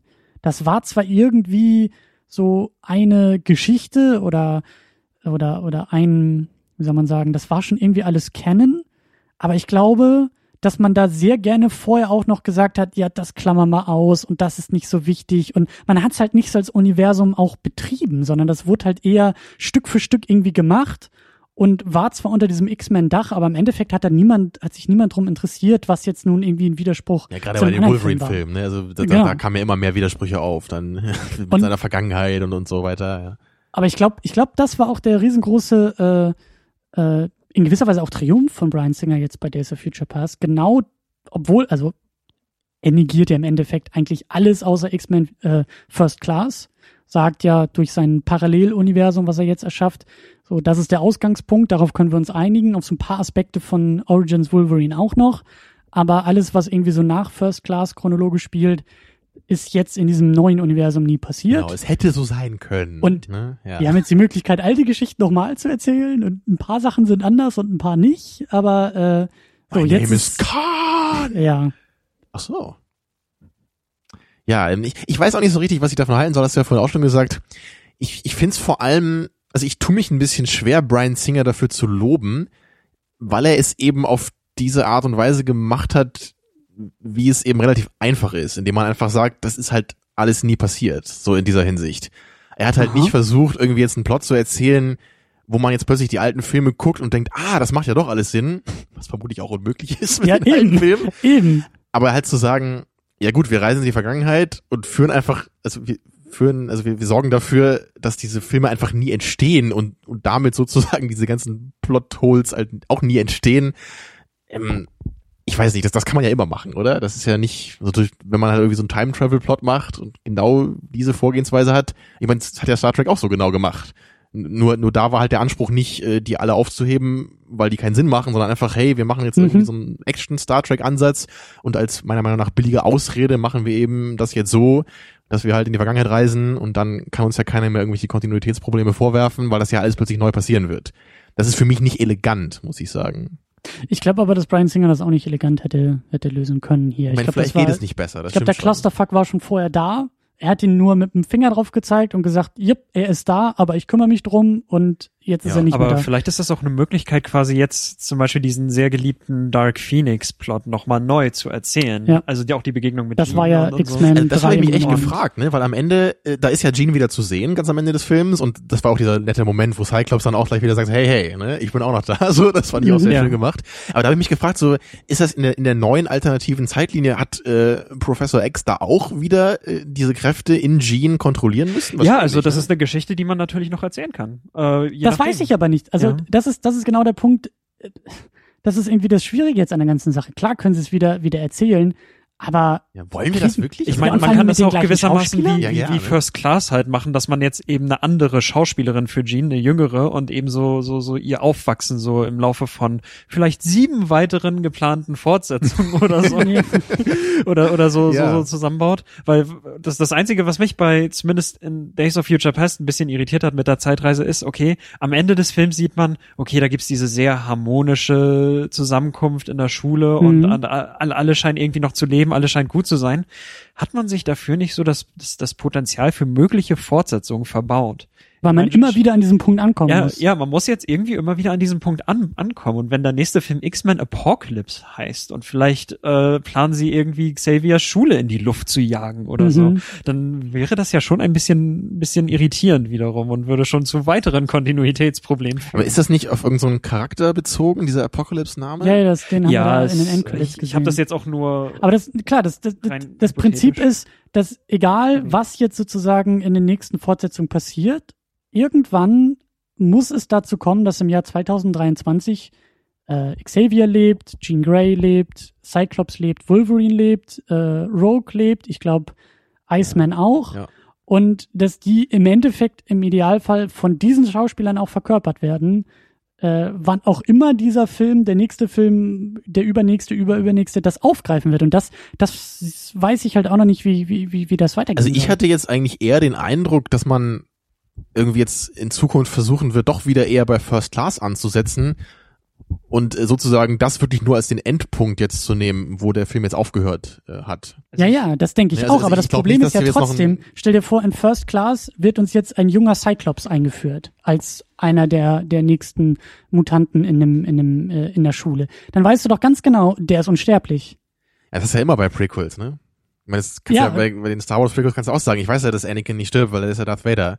Spoiler Alert. Naja, aber das ich weiß halt auch nicht, ob so diese, also das war schon netter Fanservice und irgendwie auch so eine eine Zusammenführung dieser Zeitebenen da am Vielleicht Ende. war das auch so gedacht aber es ist auch eine problematisch. Versöhnungsgeste nach The Last Stand, wo so viele Leute einfach rausgestorben Genau, sind. so, so habe Also ich das es verstanden. Also ich, ich habe es nicht so verstanden, dass jetzt irgendwie der nächste Film 2026 spielt und da Nein, wieder nein, ansetzt. nein, nein, ne? das, Also glaube ich auch nicht.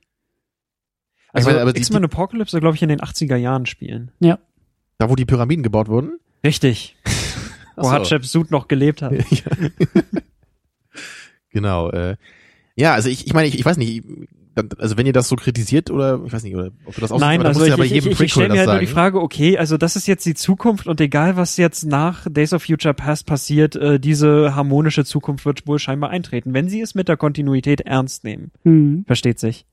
Und ähm, deswegen habe ich mir auch so gedacht, okay, eigentlich wäre Days of Future Past so, eigentlich hätte das ideale Potenzial für einen finalen Teil der Reihe gehabt oder so, weil dieses Ende wirkt Ja. halt wirklich wie so ein großartiger Abschluss einer Filmreihe. Das stimmt, ja. Ja. Im Grunde Stimmt. braucht man den nächsten Film gar nicht mehr so unbedingt, ne? Weil Das ist, ist, jetzt, äh, jetzt ist ja wieder alles zusammengeführt, so alles macht wieder halbwegs Sinn, auch wenn es nur durch Time Travel erzeugt wurde. Aber es ist schon was anderes, als es jetzt bei den Star Trek Filmen gemacht wird, ne, die ja ganz klar eben neu anfangen und wir da eben überhaupt nicht wissen, wohin dieses beknackte Universum sich jetzt entwickeln wird. Hier wissen wir es eben schon. Hier der einzige Plot, der jetzt noch fehlt, ist wie Professor X eben Wolverine erzählt, was denn passiert ist in den letzten 30, 40, 50 Jahren da. Ja. Aber ich muss schon sagen, also das, äh, ich habe da eigentlich doch ziemlich, äh, ähm, wie soll ich sagen, ziemlich, ähm, ziemlichen Respekt vor Brian Singer. Also ich finde schon, dass er das sehr, sehr gut gemacht hat. Klar, es ist immer noch irgendwie eine zweifelhafte Entscheidung und es ist immer noch ein ziemlich großer Haufen äh, Unsinn und Plotholes und Schwierigkeiten, die sich immer noch ergeben. Aber ich glaube, dass er das einfach handwerklich ziemlich, ziemlich gut gemacht hat. Also auch wenn Das du sagst, klar, ja. auch wenn du sagst, das ist vielleicht der einfache Ausweg gewesen, jetzt mit dieser, mit dieser äh, Ja, oder der einzig mögliche Weg, kann man eben auch sagen. ja, aber ich glaube, das hätte alles noch viel, viel mehr auseinanderflattern und zusammenfallen können. Also ich meine, ich, ich, ich hatte eigentlich fast erwartet, dass, dass sich diese X-Men-Reihe in den nächsten Jahren einfach so in diese Richtung bewegt, dass man irgendwann auch so sagt, so fast wie bei Star Trek, im Grunde sind die alten Filme gar nicht so relevant, sondern wir setzen jetzt bei First Class an Mhm. und wir fangen im Grunde da jetzt so an, als gäbe es die alten Filme gar nicht. Ne? Weil da ging es ja schon los mit, äh, bei, bei Last Stand hat man ja auch eine Szene gesehen, wo eben äh, äh, Charles noch laufen konnte und First Class endet ja damit, dass er irgendwie angeschossen wird und dann sozusagen in den Rollstuhl kommt. Da, da, da ging es ja schon los, dass die Kontinuitätsprobleme Stimmt, auf, äh, also aufgingen. Und ich, ich dachte einfach, dass sie dann wirklich, dass sie jetzt irgendwie zwei, drei Filme noch machen mit den neuen Schauspielern, weil ich einfach auch nicht dachte, dass sie jetzt nach einem Film nochmal die alten Schauspieler zurückholen, ne, wobei, wo sie schon einen Film ohne die gemacht Ja. hatten. ja. Aber naja, anscheinend doch, oder, oder so, oder nicht, ich weiß nicht. Also, meint ihr, dass im nächsten Film nochmal so die alten Schauspieler irgendwie so ein bisschen dabei sind? Ich habe da auch was gehört, dass da wohl vom alten Cast irgendwie, aber ich, ich weiß es auch nicht. Mein Wolverine ist klar, dass der wieder dabei ist, ohne den geht ja gar nichts.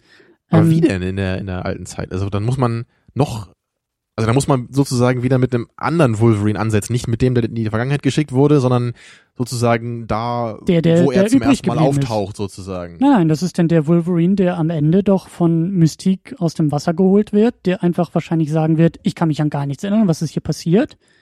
Weil, Genau, Die also Zukunft- genau, das, das der muss der zukünftige- Wolverine sein, der, der da vorher gelebt hat in der Zeitlinie. Genau. Der jetzt wieder die genau, Er- Erinnerung an seine alte, sein altes Leben da hat.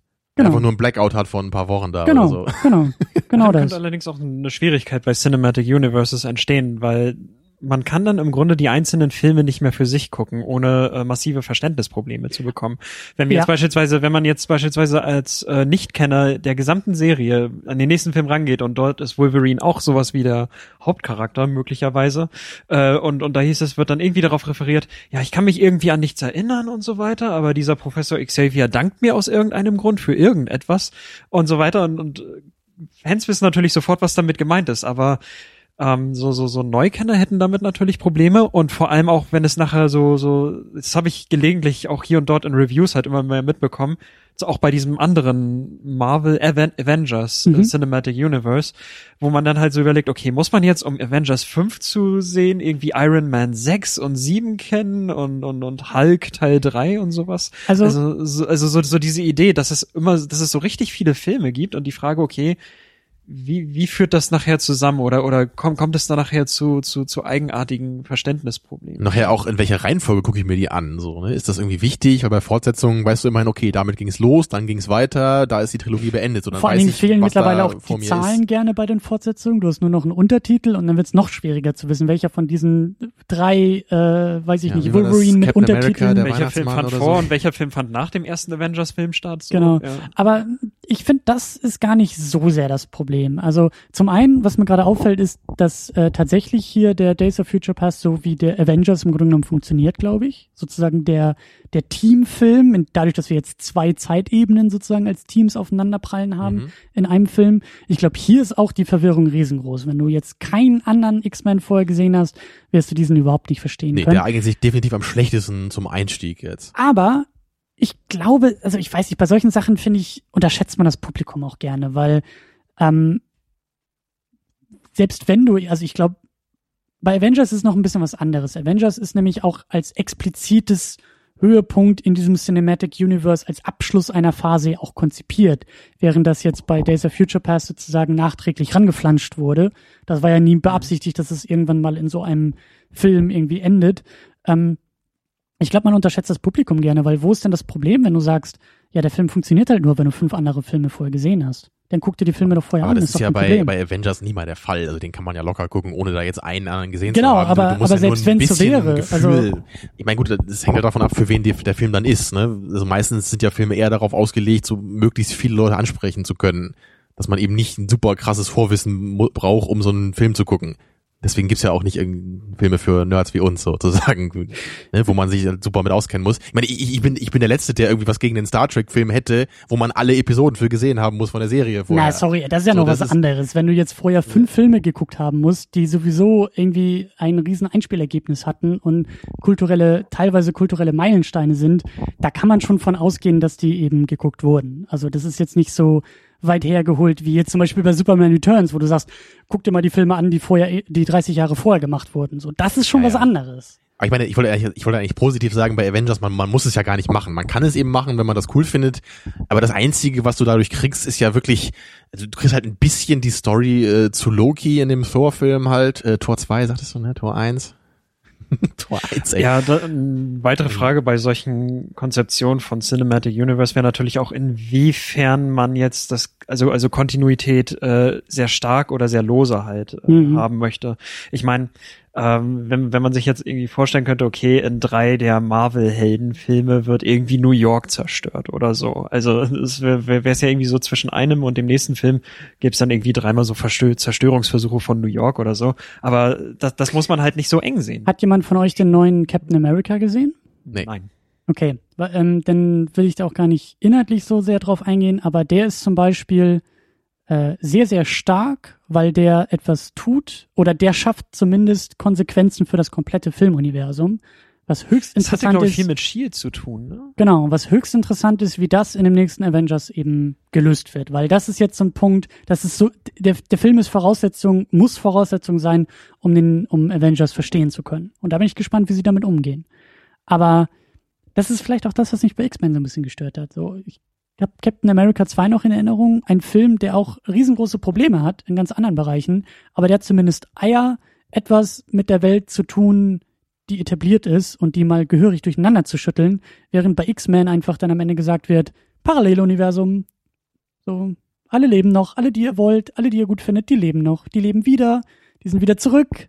So, ja, ist schön, aber ist nicht auch mal toll, wenn Leute sterben und dann irgendwie auch. Es ist nicht klar, ob es ein Paralleluniversum ist. Man kann es auch negativ formulieren und erst, dass der Film sagt, das andere ist nie passiert. Ich würde sagen alternativ, also alternative Zeitlinie wäre, glaube ich, passender, weil ich glaube nicht, dass es also dass das so diese Multiversum-Theorie, glaube ich, in diesem Film. Ja, meine alternative wurde. Zeitlinie ist doch nichts anderes als ein Paralleluniversum. Ja, aber in der Hinsicht einfach, dass, dass, dass die eigentliche Zukunft, also dass diese Zukunft mit den Sentinels, die hat halt nie stattgefunden. Aber das ist wie bei Back to the Future. Du, also das, das ist ja, du kannst genau ja das. nicht mehr in diese Zeit zurückreisen, wenn du sie nicht vorher erschaffst.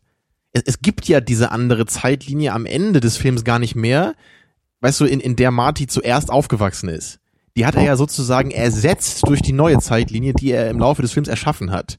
Es ist nicht so, dass es beide Zeitlinien gibt, durch die man, wo man möglicherweise hin und her reisen könnte oder so es wäre natürlich schon ziemlich gemein, wenn jemand irgendwie nach so einer Zeitverschiebung oder neuen Zeitlinie dann so in der Zukunft aufwachen würde und merke, oh, wo bin ich dann? Och, ich bin in einem Sarg unter der Erde. Ja, aber da, gibt es eben verschiedene Mechaniken bei den, bei den Zeitreisefilmen. Ne? Also Back to the Future hat eben diese diese, diese Zeitsprungmechanik, wo es einen Zeitstrang gibt, den man sozusagen hin und her immer verändern kann wenn man was in der Vergangenheit ändert, wirkt sich das sofort in der Zukunft wieder aus. Es ist nicht so, dass man in die Vergangenheit reist und da eben sozusagen wie so eine Weiche, so ein Paralleluniversum aufmacht und dann, dass dann plötzlich beide existieren.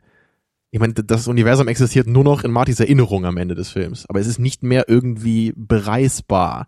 Außer du stellst sozusagen die Situation wieder her, ne, die in seiner ursprünglichen, das ist so kompliziert, ne? My brain hurts, ja. Aber du weißt, was ich meine, oder? Ja, aber war das, das nicht Das wird doch im zweiten Teil sogar einmal thematisiert. Weißt du, im, im zweiten Back to the Future Teil, da, da, da müssen sie doch einmal irgendwie in die Zukunft reisen oder wollen das, um das, um was zu verhindern. Und dann sagt, sagt der Professor, nee, nee, das geht ja nicht, weil wenn wir jetzt in die Zukunft reisen, sind wir in der falschen Zukunft. Weißt du, deswegen müssen sie erst irgendwie in die Vergangenheit, da irgendwas ändern und dann in die Zukunft reisen. Irgendwie so war das doch. Ne? Weil es, es gibt eben immer nur die Zukunft in Hinsicht auf diesen einen Zeitstrang. Es gibt nicht die Paralleluniversen, wo es verschiedene Zukunftsversionen gibt.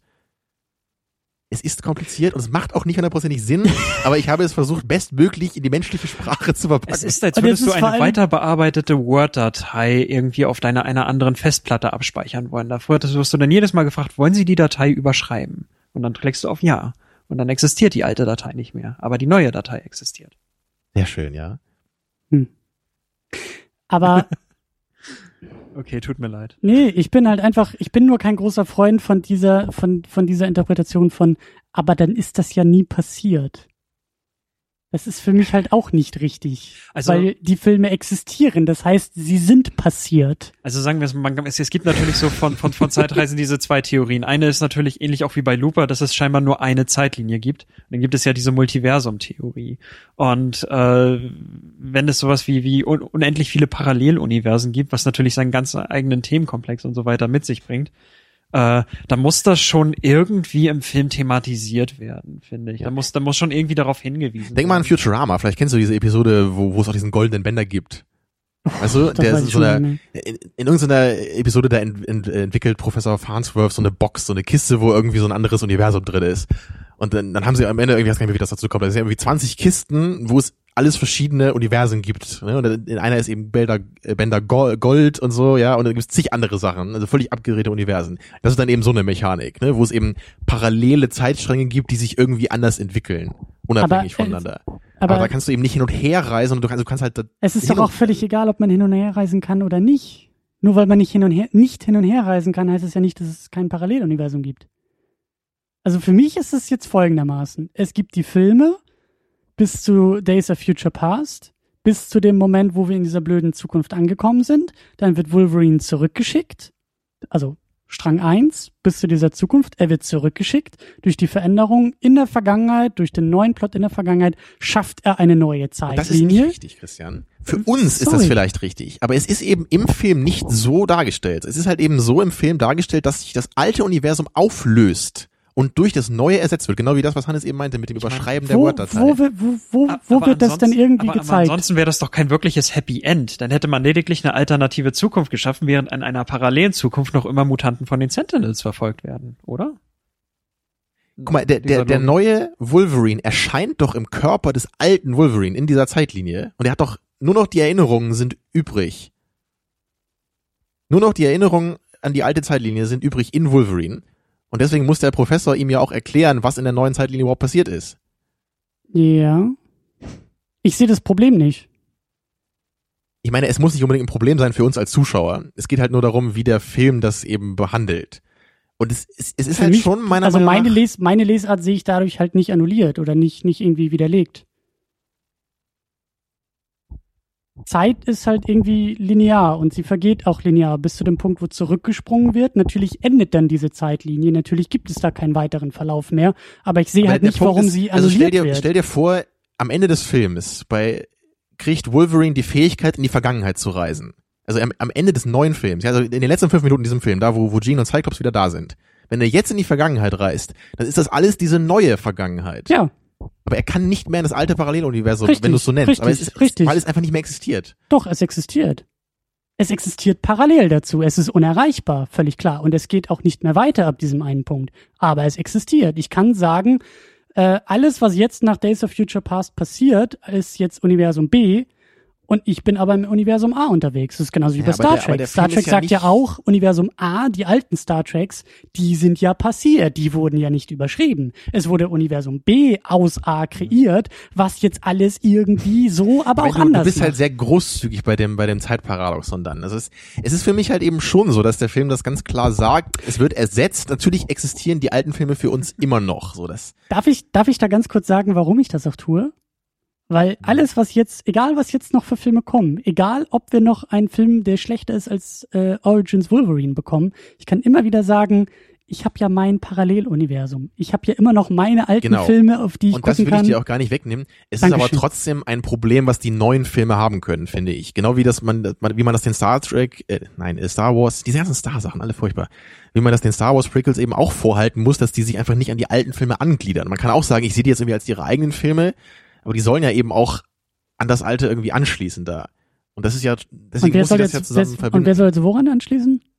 Ja, Natürlich ist es hier ein bisschen anders, ne, weil das hier mit, mit Zeitreisen eben aufgemacht ist. Ja. Aber trotzdem fällt es einem ja schwer, wenn der eine Film irgendwie einfach mit den Charakteren der, also mit den früheren Filmen der Reihe auch so umgeht, als wären die einfach nie passiert und als, als ignoriert er die einfach und würde irgendwie nichts, was darin irgendwie wichtig war, jetzt äh, auch wichtig nehmen. Das, das würde man einfach, also ich finde, das würde ich dem Film einfach auch in emotionaler Hinsicht einfach vorwerfen. Hm. Ne? Und das, das ist wirklich eine schwierige Sache. Aber wir werden sie um- heute auch nicht mehr auflösen können. Uns rennt nämlich Oh. die Zeit davon. Okay.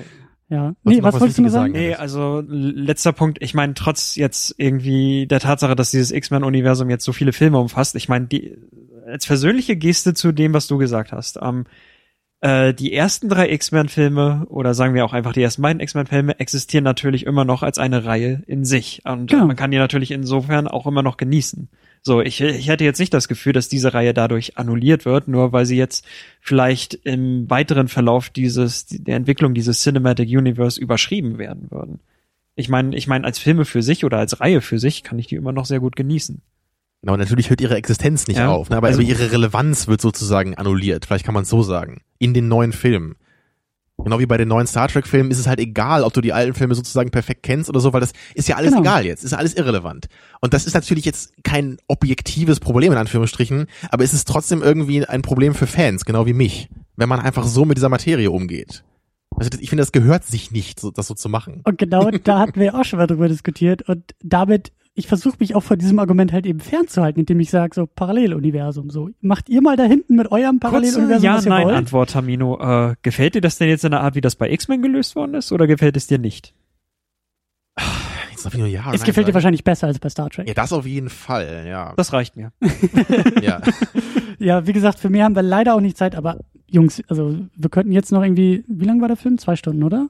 Ich glaube, glaub, schon? zwei Stunden zehn oder Ich glaube, wir sind kurz Ja, davor, also- neun ja, Rekord eben, also- zu. Ja, ja wir müssen jetzt noch ein paar abrundende Sätze finden. Aber ich meine, generell da haben wir jetzt gar nicht so viel drüber geredet, weil wir mit dieser Zeitgeschichte jetzt noch aufgemacht haben. Aber ich finde eigentlich dieses, dieses Cinematic Universe Ding eigentlich auch ganz interessant. Das ist auch was, was wir noch nicht so richtig hatten oder nicht so oft hatten in der Filmgeschichte, außer halt eben bei Prequels oder so, die halt ganz klar dann auch also auf die Materie des Hauptfilms äh, dann daraufhin geschrieben wurden. Aber es gibt nicht so oder, oder selten diese Filme eben, wo man sagt, in diesem Universum spielt auch diese Geschichte, die nur ganz peripher vielleicht damit verbunden ist.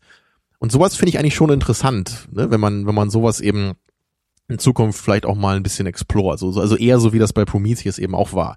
Der für mich dann aber auch viel zu sehr schon wieder in diese äh, Thematik des alten Films dann reingegangen ist. Ja. Ja, aber ich meine, im Grunde habe ich ja auch bei, bei dem neuen Star Wars Film diese Hoffnung, dass der eben nicht versucht, so ganz klar irgendwie die Fortsetzung zu sein von den alten Episoden, was wahrscheinlich so ist. Mhm. Aber ich meine, ich werde meine Hoffnung trotzdem noch haben, bis ich im Kino war sondern dass man einfach denkt so, hey, ne, haben wir auch glaube ich, irgendwann schon mal gesagt, so, hey, da irgendwo ist auch noch so ein Planet, wo eine ganz andere Geschichte stattgefunden ist, die wirklich nur so ein ganz bisschen damit verbunden ist. Und wir, wir, wir ziehen nur das Gute aus dem Universum, aber lassen diese alte Geschichte, die einfach gut abgeschlossen war, lassen die jetzt ruhen und, und machen ne, nur in dem Universum, was eben Jedi hat, beispielsweise, oder die Macht hat, machen wir damit eben was Neues. So, wir, wir brauchen eigentlich nur das aus den alten Filmen. Wir brauchen nicht jeden einzelnen Charakter. Die Mythologie benutzen, um was Neues Genau zu erzählen, das, ja. anstatt die und gleichen. das finde ich eigentlich eine schöne Idee. Und das ist dann auch wieder sowas, da muss man dann auch nicht auf jeden Fall die anderen Filme gesehen haben. So, das kann man dann eben machen, um noch ein besseres Gefühl für das Universum zu kriegen. Aber es ist nicht notwendig für das Verständnis des neuen Films dann erforderlich. Und das, das gefällt mir eigentlich ganz gut so als Zwischenebene.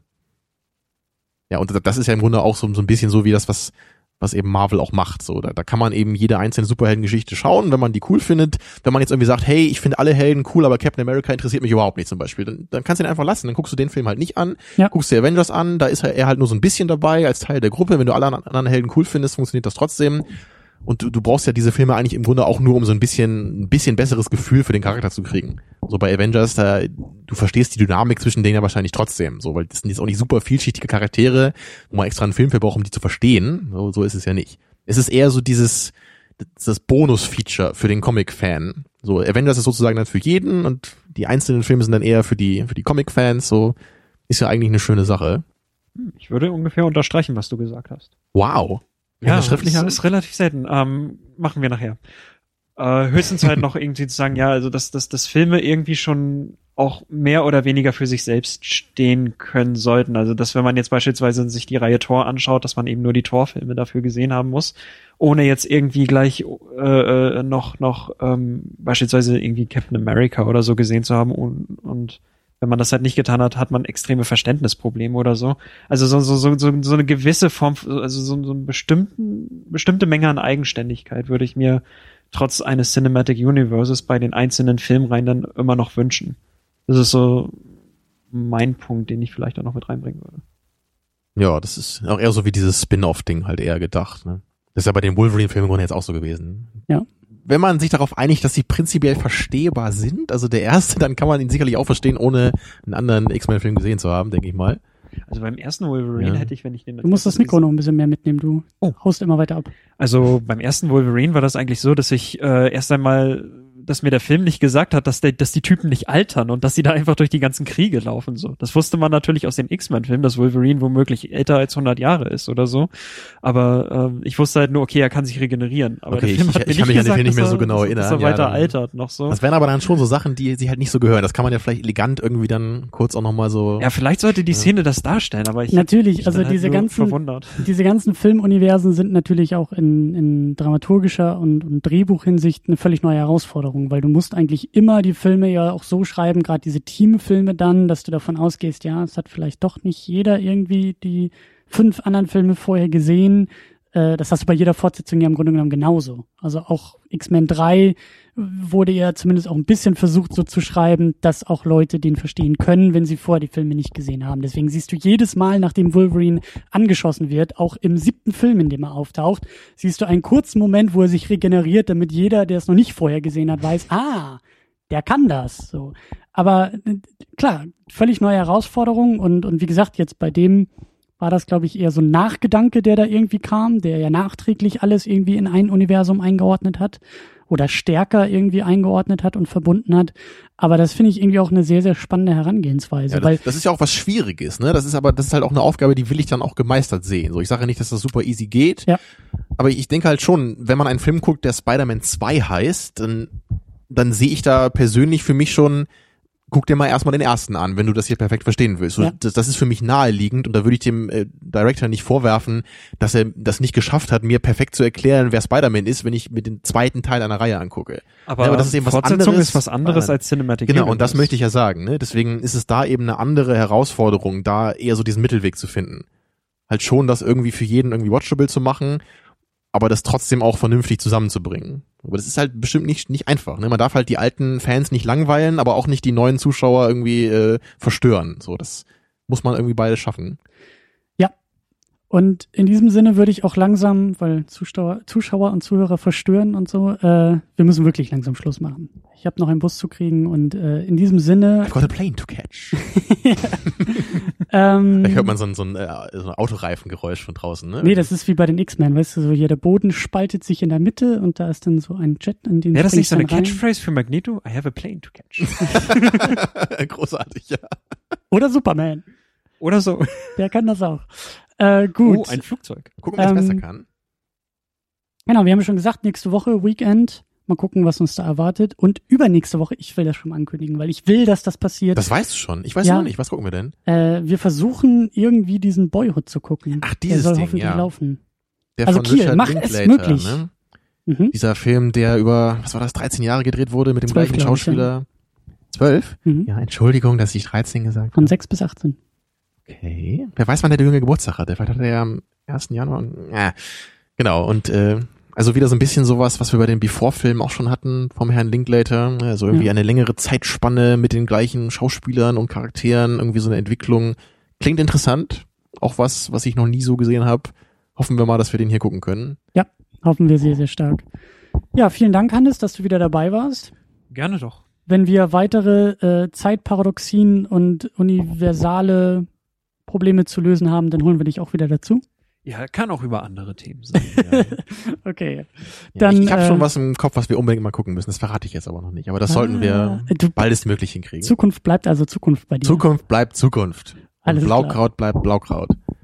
Das hat nicht zu, zufällig etwas mit Schießereien zu tun, oder? das weiß ich nicht. Tschüss. Ciao. Ciao.